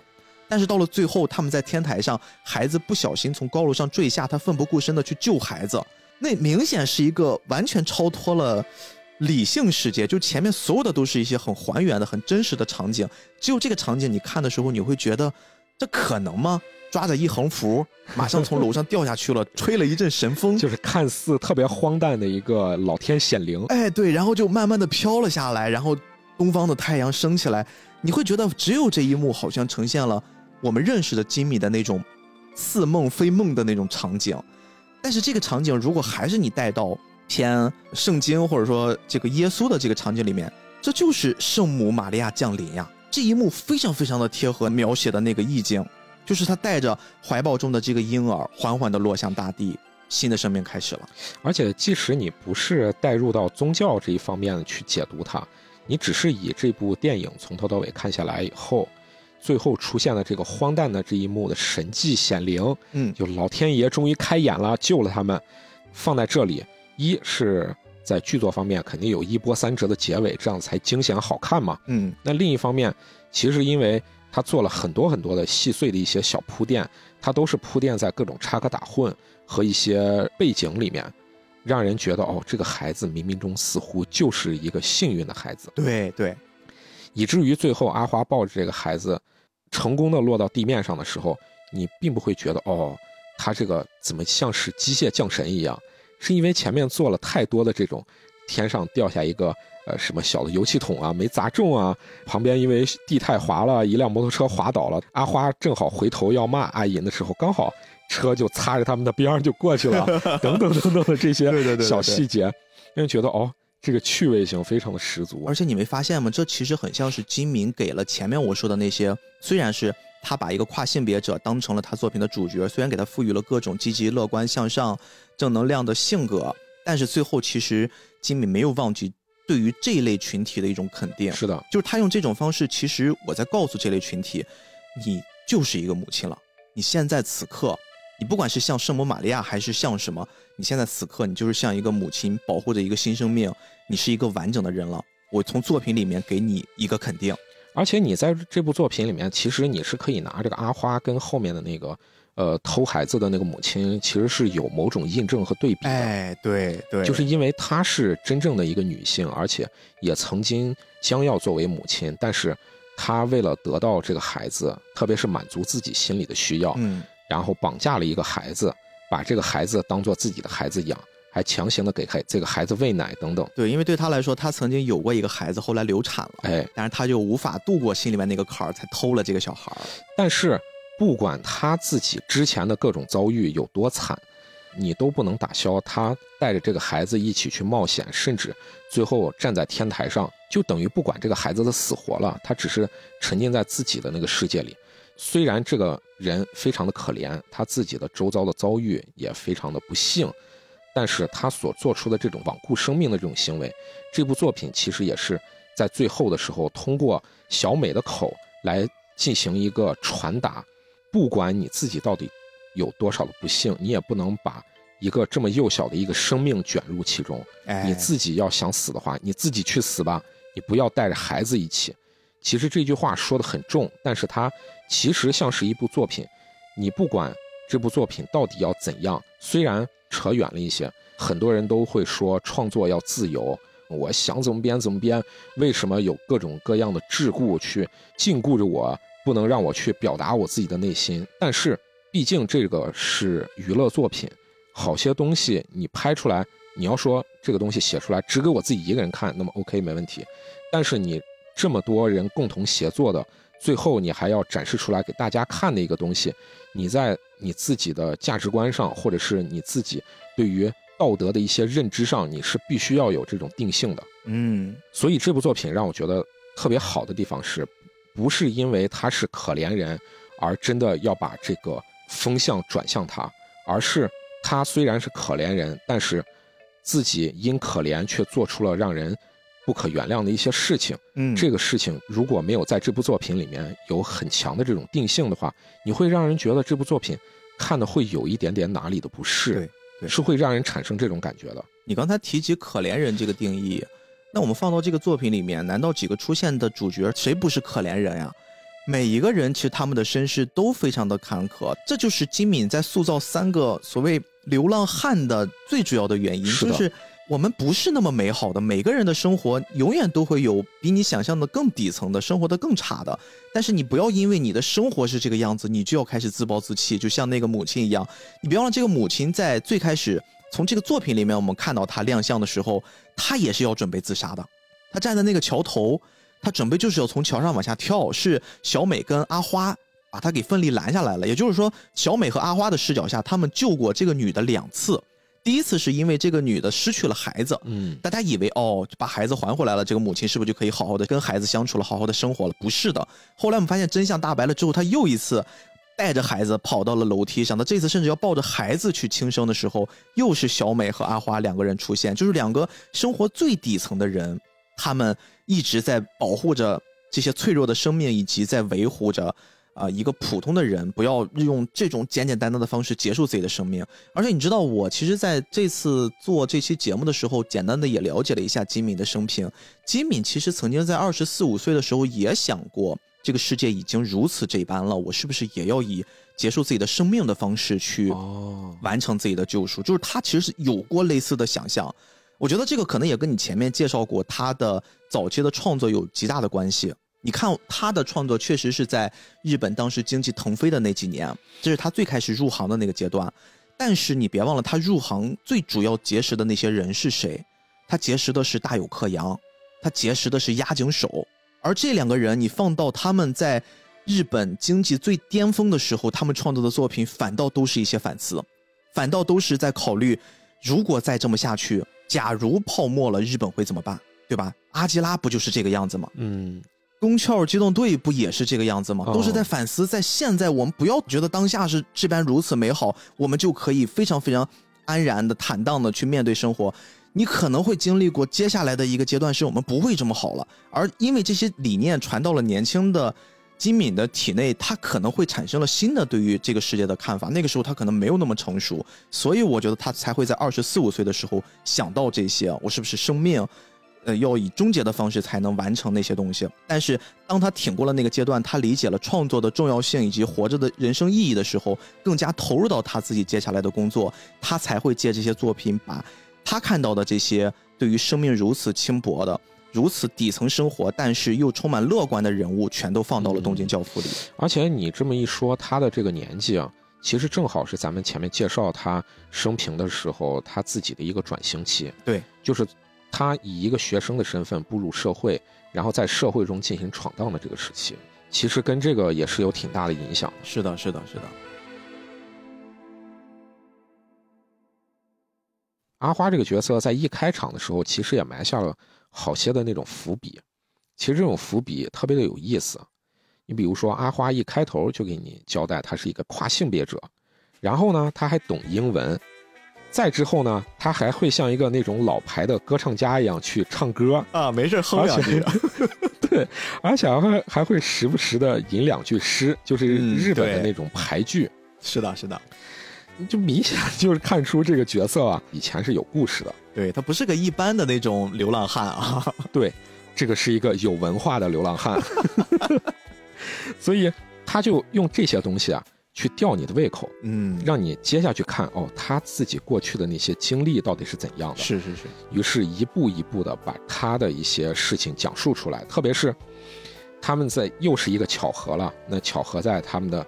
跨性别俱乐部原本他是要求助，但是在跨性别俱乐部里面遇到了阿银，为啥呢？因为阿银被他们救助了，阿银被那些小混混打了嘛。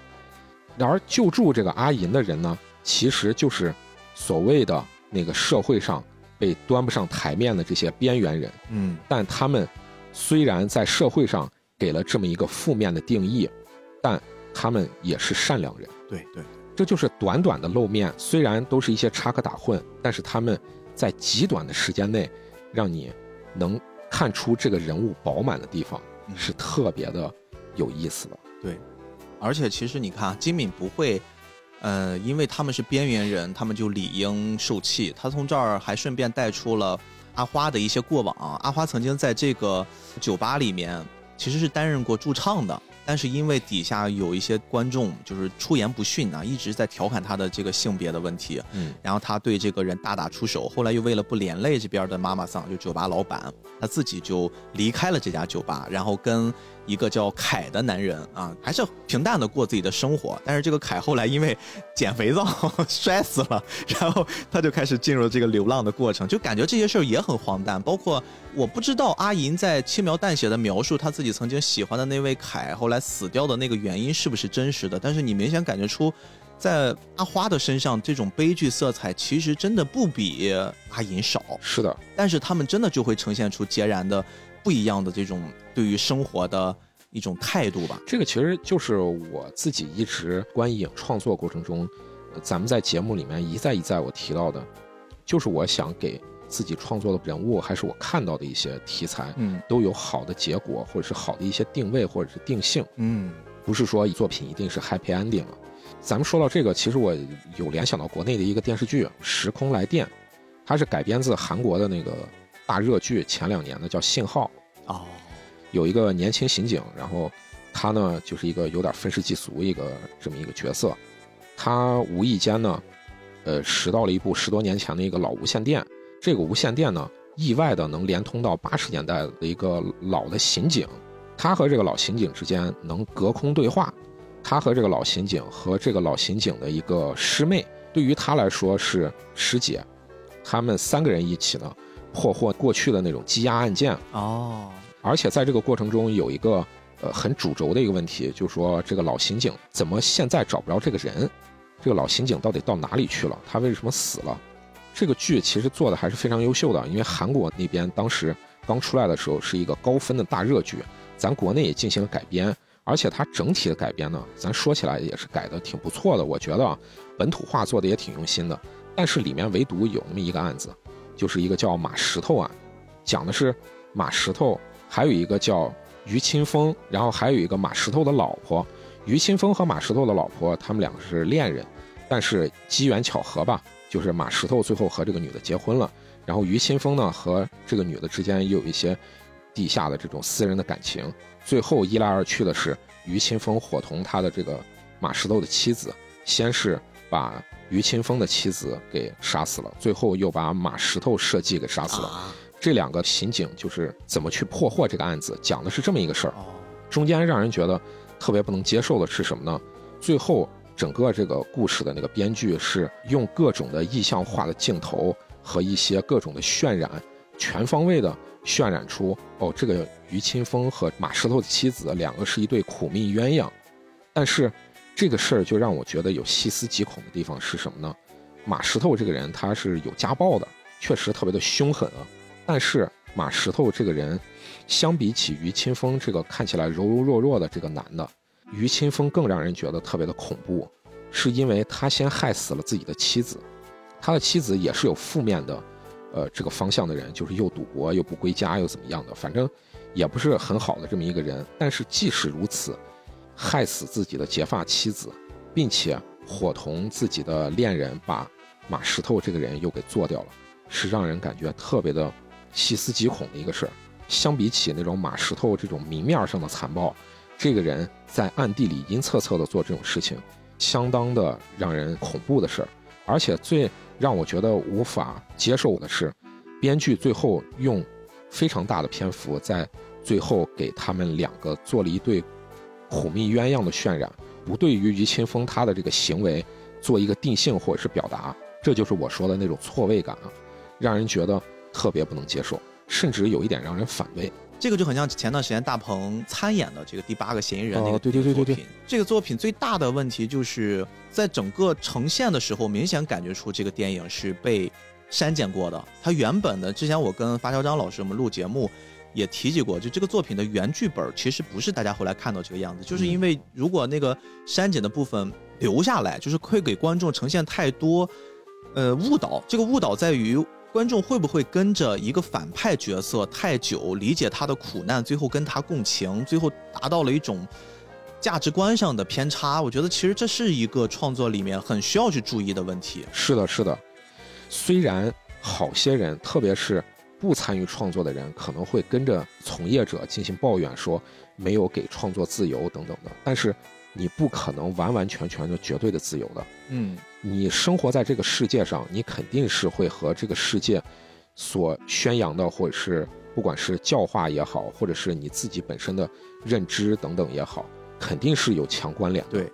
哎，你说到这个啊，我想起来，其实金敏在创作《东京教父》的时候，他并不是一个纯原创。我开头说过，他这个作品，你知道他是从哪儿来的吗？哎，是什么？就是有一部电影啊，就是叫《荒漠三雄》。其实这个电影也会有一个原著的，嗯，原著应该叫《The Three Godfathers》。它其实是讲述的呀，就是有三个抢银行的劫匪啊，然后他们被警察追杀到了荒漠里面。在严重缺水的状态之下，看到了一个产妇被这个产妇托付，就是抱了一个小婴儿，然后随手的只有一个就是婴儿。育婴手册还有一个一本圣经，他们就按照这个指引去照顾这个小婴儿，最后怎么样把这个故事就是给讲完整。这个如果大家感兴趣可以看一看。刚才你看这个设定就非常非常像我们这次《东京教父》它主要的那个大的内核，但是主要的角色是从三个抢银行的劫匪变成了以三个在城市流浪的流浪汉。特别这个城市还要注意哦，它是东京。嗯，你知道这个为什么一直在强调东京？我们前面说了太多关于教父的定义，关于这个作品里面就是圣经里面神。学宗教学的相关的东西，我们忽略了东京。东京其实，在整个这个创作里面，对于金敏导演而言，是一个特别特别重要的元素。甚至他自己曾经说过这样的一句话：“东京甚至是在这个作品里面的第四主角。”我们知道前三个主角是那三个流浪汉：阿银、阿花，还有这个小美，对吧？对。其实还有第四个主角是东京。东京为什么我们会说它如此的重要？为什么金敏导演会说它如此的重要？是因为。你仔细去揣测这三个角色，他们更多的像是离开了家，家里面包含了那个物理的居所，以及他们情感连接的那群人。我们会看到，因为酗酒、因为赌博离开了家庭的阿银；我们看到了，因为这个自己的性别问题离开了原本像家一样的那个跨性别酒吧，并且他也失去了自己的爱人。我们看到了小美，因为可能。自己在一个特殊的家庭里面，母亲信着邪教啊，然后父亲又丢掉了他自己喜欢的小猫，他捅伤了父亲，逃离了家。就是你看这三个人，他们都是被家这个东西给丢弃了，他们离这个东西越来越远了。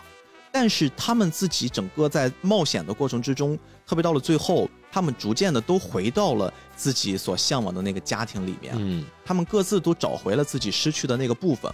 我们看似这像是一个一个很美妙的圆，把这三个人，包括你刚才说的人物弧光展现了之余，同时把他们的个人的故事做得很完整了。嗯，但是其实吉敏导演真正想表达的是，他们自始至终内心善良的人，从来不会被家给抛弃，因为他们还会有一个更大的家，就是东京。哦，就是在东京的这样的一个范围里面，他们才能做到了这么多的事儿，他们才能遇到了这些人，他们才能保存他们的善良。东京其实我们看到，在这个电影里面呈现的更多的是他们似乎跟这个城市格格不入，对吧？各种华丽的灯光，他们生活在像是最肮脏的那个区域，但实际上东京。这样的一个大城市也是包容的，它是可以让这些人能在这个城市里面生存下去，即便是他们的生存条件确实不好，对吧？即便我们在承认真实的东京的这个环境里面，也确实是有这样的一些就是生活的不是很得意、过得不是很好的人，但是这才能构成了东京这样的一个复杂的、庞大的都市化的城市。而且你知道，三个流浪汉从垃圾堆里捡起小婴儿。这种做法，刚才我们说，在动画电影里面从来没有人用过，对吧？没有人用过这样的主角，没有人用过这样的主题。这个过程就像是在动画创作过程之中，金敏从人家丢弃的那些地方找到了那些灵感，所以才造就了金敏啊。你也可以这么解读，这是他自己的解读。其实他最后结尾出字幕的时候，同时那个背景里面都市的那些房子也在抖动，其实让你也会有一种。别样的感觉，是的，这个城市似乎是一个活的，是的，是的，是的，它不是一个冷冰冰的一些钢筋混凝土的建筑。对，这就是我开头跟你说的。我说，其实《东京教父》很多人看起来它不太像是金敏的作品，没有那种梦境和虚幻。但如果你把整个作品看完之后，它就是一个非常非常巨大的既虚幻又现实结合在一起的一个故事，这非常非常的精密，而且一直都是金敏想表达的那种状态。你知道梦这个东西，我们经常会把它当成是虚幻的东西、飘渺的东西，它跟真实是完全站在对立面。但是梦还有一种状态是金敏所呈现出来的那种想象力，就当虚幻的东西跟想象力结合在一起的时候，金敏的很多作品，不管是在。东京教父之前还是之后，包括他早期的那些短片，他并不是希望通过科幻去表达对于未来的想象呀，嗯，通过这些东西去表达他自己的这种能力的上限，而是他最后权衡在的永远都是爱上啊，这个真的是我特别特别喜欢的地方。嗯，一些题材并不是说一定要体现的多么的出其不意，你才是说是好题材。对，金敏他曾经在采访中说过这样的一句话。他说：“或许大城市的建筑和道路中都素有各种各样的灵魂。嗯，我将这些具有灵性的城市要素看作是一个异世界，因此主人公们所踏足的并非是普通的城市，他们踏进的是一个城市本体重合了的异世界。所以这就是最后你看到抖动的那个原因。其实真的还是挺有意思的，还没完。”啊，你知道，你把这个作品你仔细的研究之后，你发现有特别多好玩的意思。这个作品里面有一个我们一直忽略没有聊的元素，嗯，是《欢乐颂》。哦，是的，是的。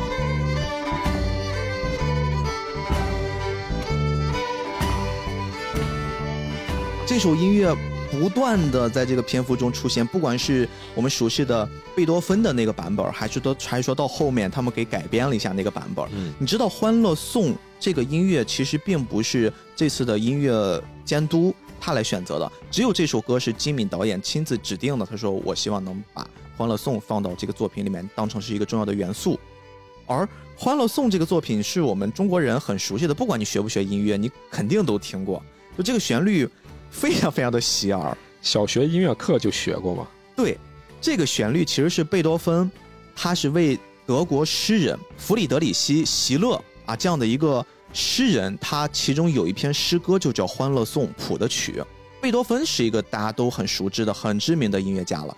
但是你知道，就是在整个我们现在能提及的音乐家他们的创作生涯里面啊，很多人都会有跟贝多芬一样的习惯，就是他们其实是会保留、重复的创作自己曾经创作过的一些东西。嗯，就是不只是音乐，我觉得这个可能上升到的是包括你的绘画领域。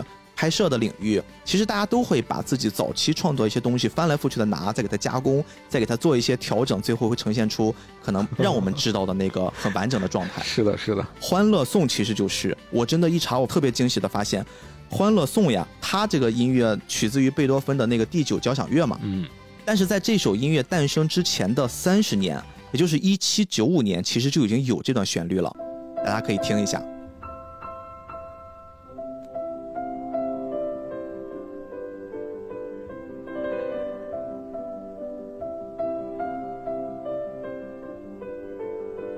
这段音乐是他还在学艺的时候，他就创作了一段旋律，叫《爱的回答》。嗯，然后这段旋律再往后的十三年，也就是一八零八年，他又创造了一首钢琴幻想曲，是在这个基础之上又加工了一下。大家再听一听。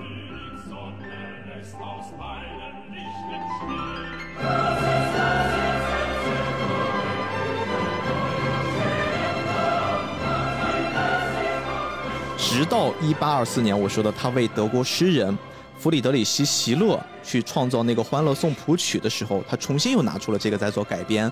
他上一个十三年创造的那个改良版的钢琴幻想曲里面，保留里面的管弦乐的部分，加入到了著名的第九交响乐曲之中，就有了我们听到的这个《欢乐颂》。就是他是不停的在自己的创作之上去认可自己的创作，然后去迭代自己的创作，最后去呈现出他全新的面貌。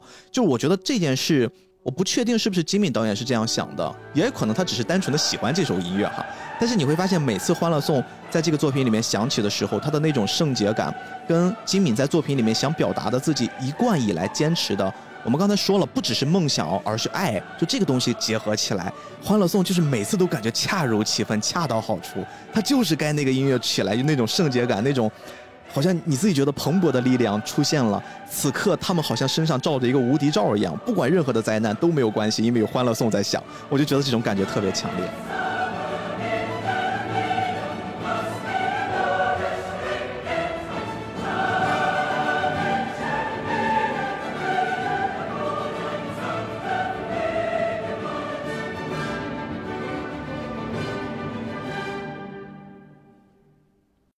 不说作品它背后的这些背景，它只是单以这部作品来说，也是一个很昂扬向上，特别是，呃，很圣洁的，给人这种感觉嘛。嗯，那金敏导演即使不是说，呃，了解到他自己背后的这些背景，他只是用这一首曲子，其实也是很有意思的，因为他想用这首曲子，其实也是强化人脑中的这个意识。对，而且特别是在关键的点上用这个，似乎就是在提醒观众。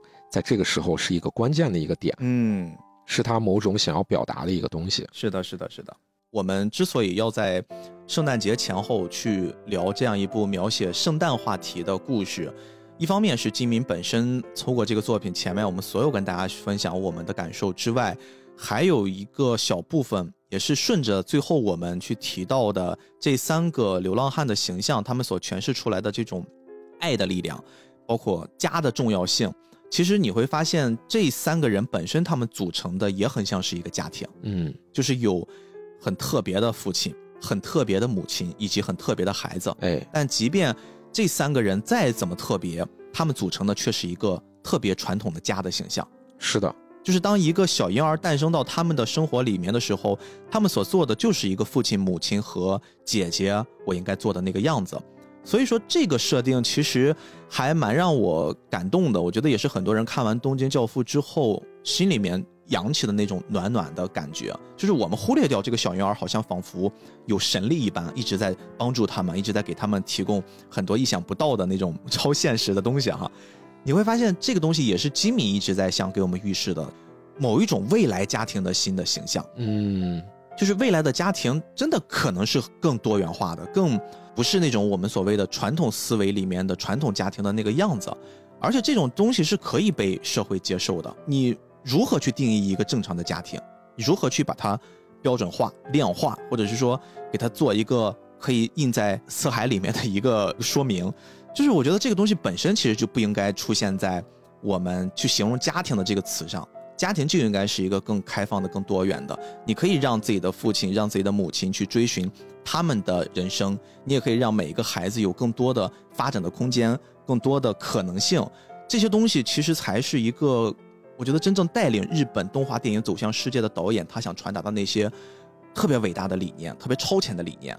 就为什么你说金敏是继宫崎骏呀、大友克洋呀，包括押井守之后的第四个将日本动画电影带向世界的人，就是在这些方方面面上，他所表现出来的那种值得让人敬佩的东西。其实也能看出来，金敏导演他虽然是说这种家庭是可以多元的，但是他其实还是有他自己的那种价值观的传达。对对对，特别是想给人表达的是那种暖暖的。情感和暖暖的色调，很多人会觉得这个东西是不是可能是你们的过度解读啊？说他不会这么的在意这个特别的家庭的这件事，因为大王，你知道这个作品里面你看到的很多的画面都是那种超现实的，就是好像是动画几乎就是在描绘一个真实的东京各种点滴的样子，也确实是这个样子。因为他们曾经在做这个作品的时候，前期做了超大量的准备，就是各种拍摄照片，各种出去采风采景。回来之后呢，他们就会把这张照片里面这些边角所呈现出来的那些东西做一些拆分，比如说这儿有一个灯牌这有一个路灯啊，这有一个人，各种的影子光，他们都给分出来之后，然后呢，刚才我们会说的这个美术总监，他们呢就会把现在我们看到的这幅画里面的数量再乘以一点五倍。我们要让这个画面里面更充满丰富的元素，然后与此同时，人的部分怎么办呢？特别是这三个主角儿，我们刚才不是说他们更像是一家三口吗？是的，你知道这三个人他们有特别丰富的面部表情，这一定不是光凭想象就能画出来的。他们用了大量的真实的拍摄录像，就有人去表演，然后照着那个表演，再把它变成了动画里面我们看到那种丰富的画面。特别你比如说小美有一段时间，她想念了自己的家，想念自己的父亲，打了一电话。电话接通，他一句话没说，但是看到对面父亲好像知道是他，他自己的那个表情有非常丰富的那种细节的变化。这三个人物啊，扮演他们的人 非常好玩啊。刚才我们说的这个跨性别者阿花啊，他在扮演的时候是金敏导演亲自穿着阿花的这身衣服在扮演的，包括跑步的那些动作都是金敏导演自己的，在拍摄的时候扮演他用那种特别娘的方式跑，就手这样摆。身为一个导演啊，或者是说身为一个创作者，还是有自己的表现欲的。对他亲自上了，并且没完，他还带着他自己的太太他自己的太太扮演的是美雪啊，就是小美那个形象哦。然后他这个作品的制片人扮演的是阿银那个形象，就是真的对他来说都是他生命中特别重要的一些人。然后我们亲自上去走，就是我把这种家庭的感觉，用我们更偏向家庭的这种氛围感的，我们很熟悉的人一起给你们呈现，才能出现了现在这种活灵活气的。你感觉这几个人就是生活在一起很长时间，有了那种亲密度、熟悉度，才能有的那些细微的表情。它是这么来的。其实咱们不说这个幕后，他自己本身这部作品其实就已经有了这种表达了。对，特别是这种隐性的引导。对对对，你比如说，都不能说是隐性的引导了，就是很直白的引导。小美在班中央的时候，不是有和一个听不懂他说话的一个外国母亲吐露自己的心声吗？是。当他吐露完心声之后，自己在这个呃他们的家睡着了。睡着了以后呢，自己做了一个梦，梦到了自己。刺伤自己父亲，并且还有自己信教的那个母亲的一些细节。那个时候她还是一个呃身材非常胖的一个女孩。对，那她刺伤自己父亲的原因，是因为她父亲可能把她自己拾回来的这个流浪猫给扔掉了。那她自己一怒之下把自己的父亲刺伤，然后自己的母亲站在旁边举着手在嘴里面嘟嘟囔囔。他做梦的这个场景呢，当他两次回头，突然父亲变成了阿银的脸，哎，母亲呢就变成了阿花的脸。其实这是很明显的那种表达了，对对对，包括手里抱的那个小猫也变成了带着小天使翅膀的那个青子小朋友，就好像这个电影，如果你乍一看，唯一只有这么一段是大家熟悉的金敏的那种状态，是的，是的，是的，对吧？你突然啪一转，然后人就变了，你也不知道是真的假的，就唯有这一段是。但其实我们刚才聊完之后，你会发现整个都是。逼哥说的这个，其实我就想到和导演所表达的这种多元化的家庭，不能说是反面吧，可以说是。冷色调的一面，就是刘慈欣在《流浪地球》那部小说里面，其中有提到的一个男主角和他的父母之间的关系，因为地球被推远了，新的家庭关系和新的社会结构慢慢形成了，他的父亲和他的母亲之间的像过去的那种传统家庭的感情上的依恋也没有了。嗯，他的父亲可以看上他的学校的老师，并且和他的老师待了很长一段时间。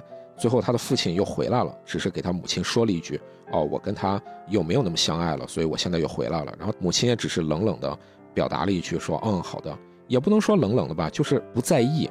刘慈欣的那个小说里面表达的这种新的家庭结构，就像是一个负面的或者是一个冷冰冰的一个家庭结构。嗯虽然它也很多元，但是给人的感受却非常的冰冷。是。而金敏导演其实自始至终，不管是他讲的哪一部作品，其实他的作品里面最后都是想有那种温暖或者是正向的表达。对对，其实这也能看出一个创作者他在创作自己作品的时候，他自己内心的一些想法。嗯，因为作品就是人外延的一部分嘛。对。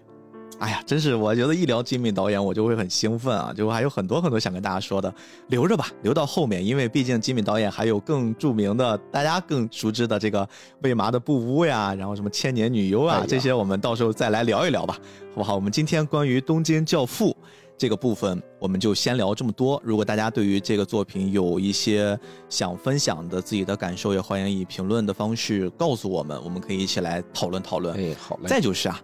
在这次节目的最后啊，我们稍微再多说一件事。这个事儿也是我跟大王最近已经在计划当中的。嗯，这次节目上的时候，应该已经临近年关了。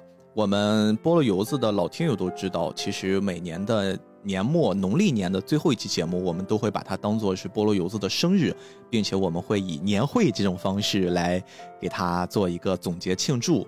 啊，传统的来说呢，我们之前的构想是每年的年会，我们都会去一个城市，跟当地的听友们，我们一起线下聚聚，聊一聊天儿。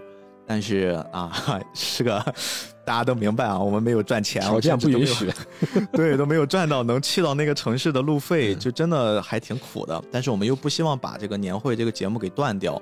去年是因为特殊的时期疫情，我们没有办法去啊，确实也是没有钱，给我们一个理由嘛，我们没有办法去。今年还是没有办法，但是我跟大王想了一些可能会更让大家参与到我们的这次年会庆祝当中的一种方式。去年我们的做法是我们邀请了一百九十二位我们的听友，我们以声音盲盒的方式共同讲述了菠萝油子一年的故事。今年可能我们设想的会比去年的那个玩法会更大一些，并且也会让大家的感受会跟我们捆绑的更紧密一些。我们可能会把它分成两部分啊。第一部分呢，现在已经开始跟大家公布了，就是大家有任何的想问我们菠萝油子的，只要是我们能回答的问题，大家可以以留言的方式告诉我们你们想知道的关于我们的一切。但是我们呢，不会直接的回答你们，而是会把这些问题融到我们最后跟大家呈现的二零二三年的年会的这个版本里面。啊，我不知道大家能听懂没有？就是大家有任何的问题，可以以留言的方式向我们提问，我们会做一些收集。这是我们这次年会的第一个环节，希望大家都能参与进来。好嘞，希望大家都能一块儿玩的快快乐乐。哎，对，我们一起欢送这一个开心的、快乐的、痛苦的、难熬的各种各样元素混杂在一起的二零二三年。同时，也祝大家新的一年能都一切顺利吧。其实我这边也还准备了一个小礼物，哎，这个小礼物是啥呢？我现在还不能说啊，但是是只有大王能做到的一件事儿，是吧？啊，你这么说已经非常的明了了，大家应该能猜到。对对，我们也送给这次参与年会的所有的朋友们，好吧？嗯，那我们今天这期节目就到这儿了，感谢你的时间啊！如果你喜欢这期节目，请把它分享给你重要的人。那我是菠萝游子主播 B B，我是主播大王，下期再见，二零二三年最后一期节目见，拜拜。It. Your senorita, aka your best friend. Hereby, let it be known. Love like never before. I'm always at your service. You just have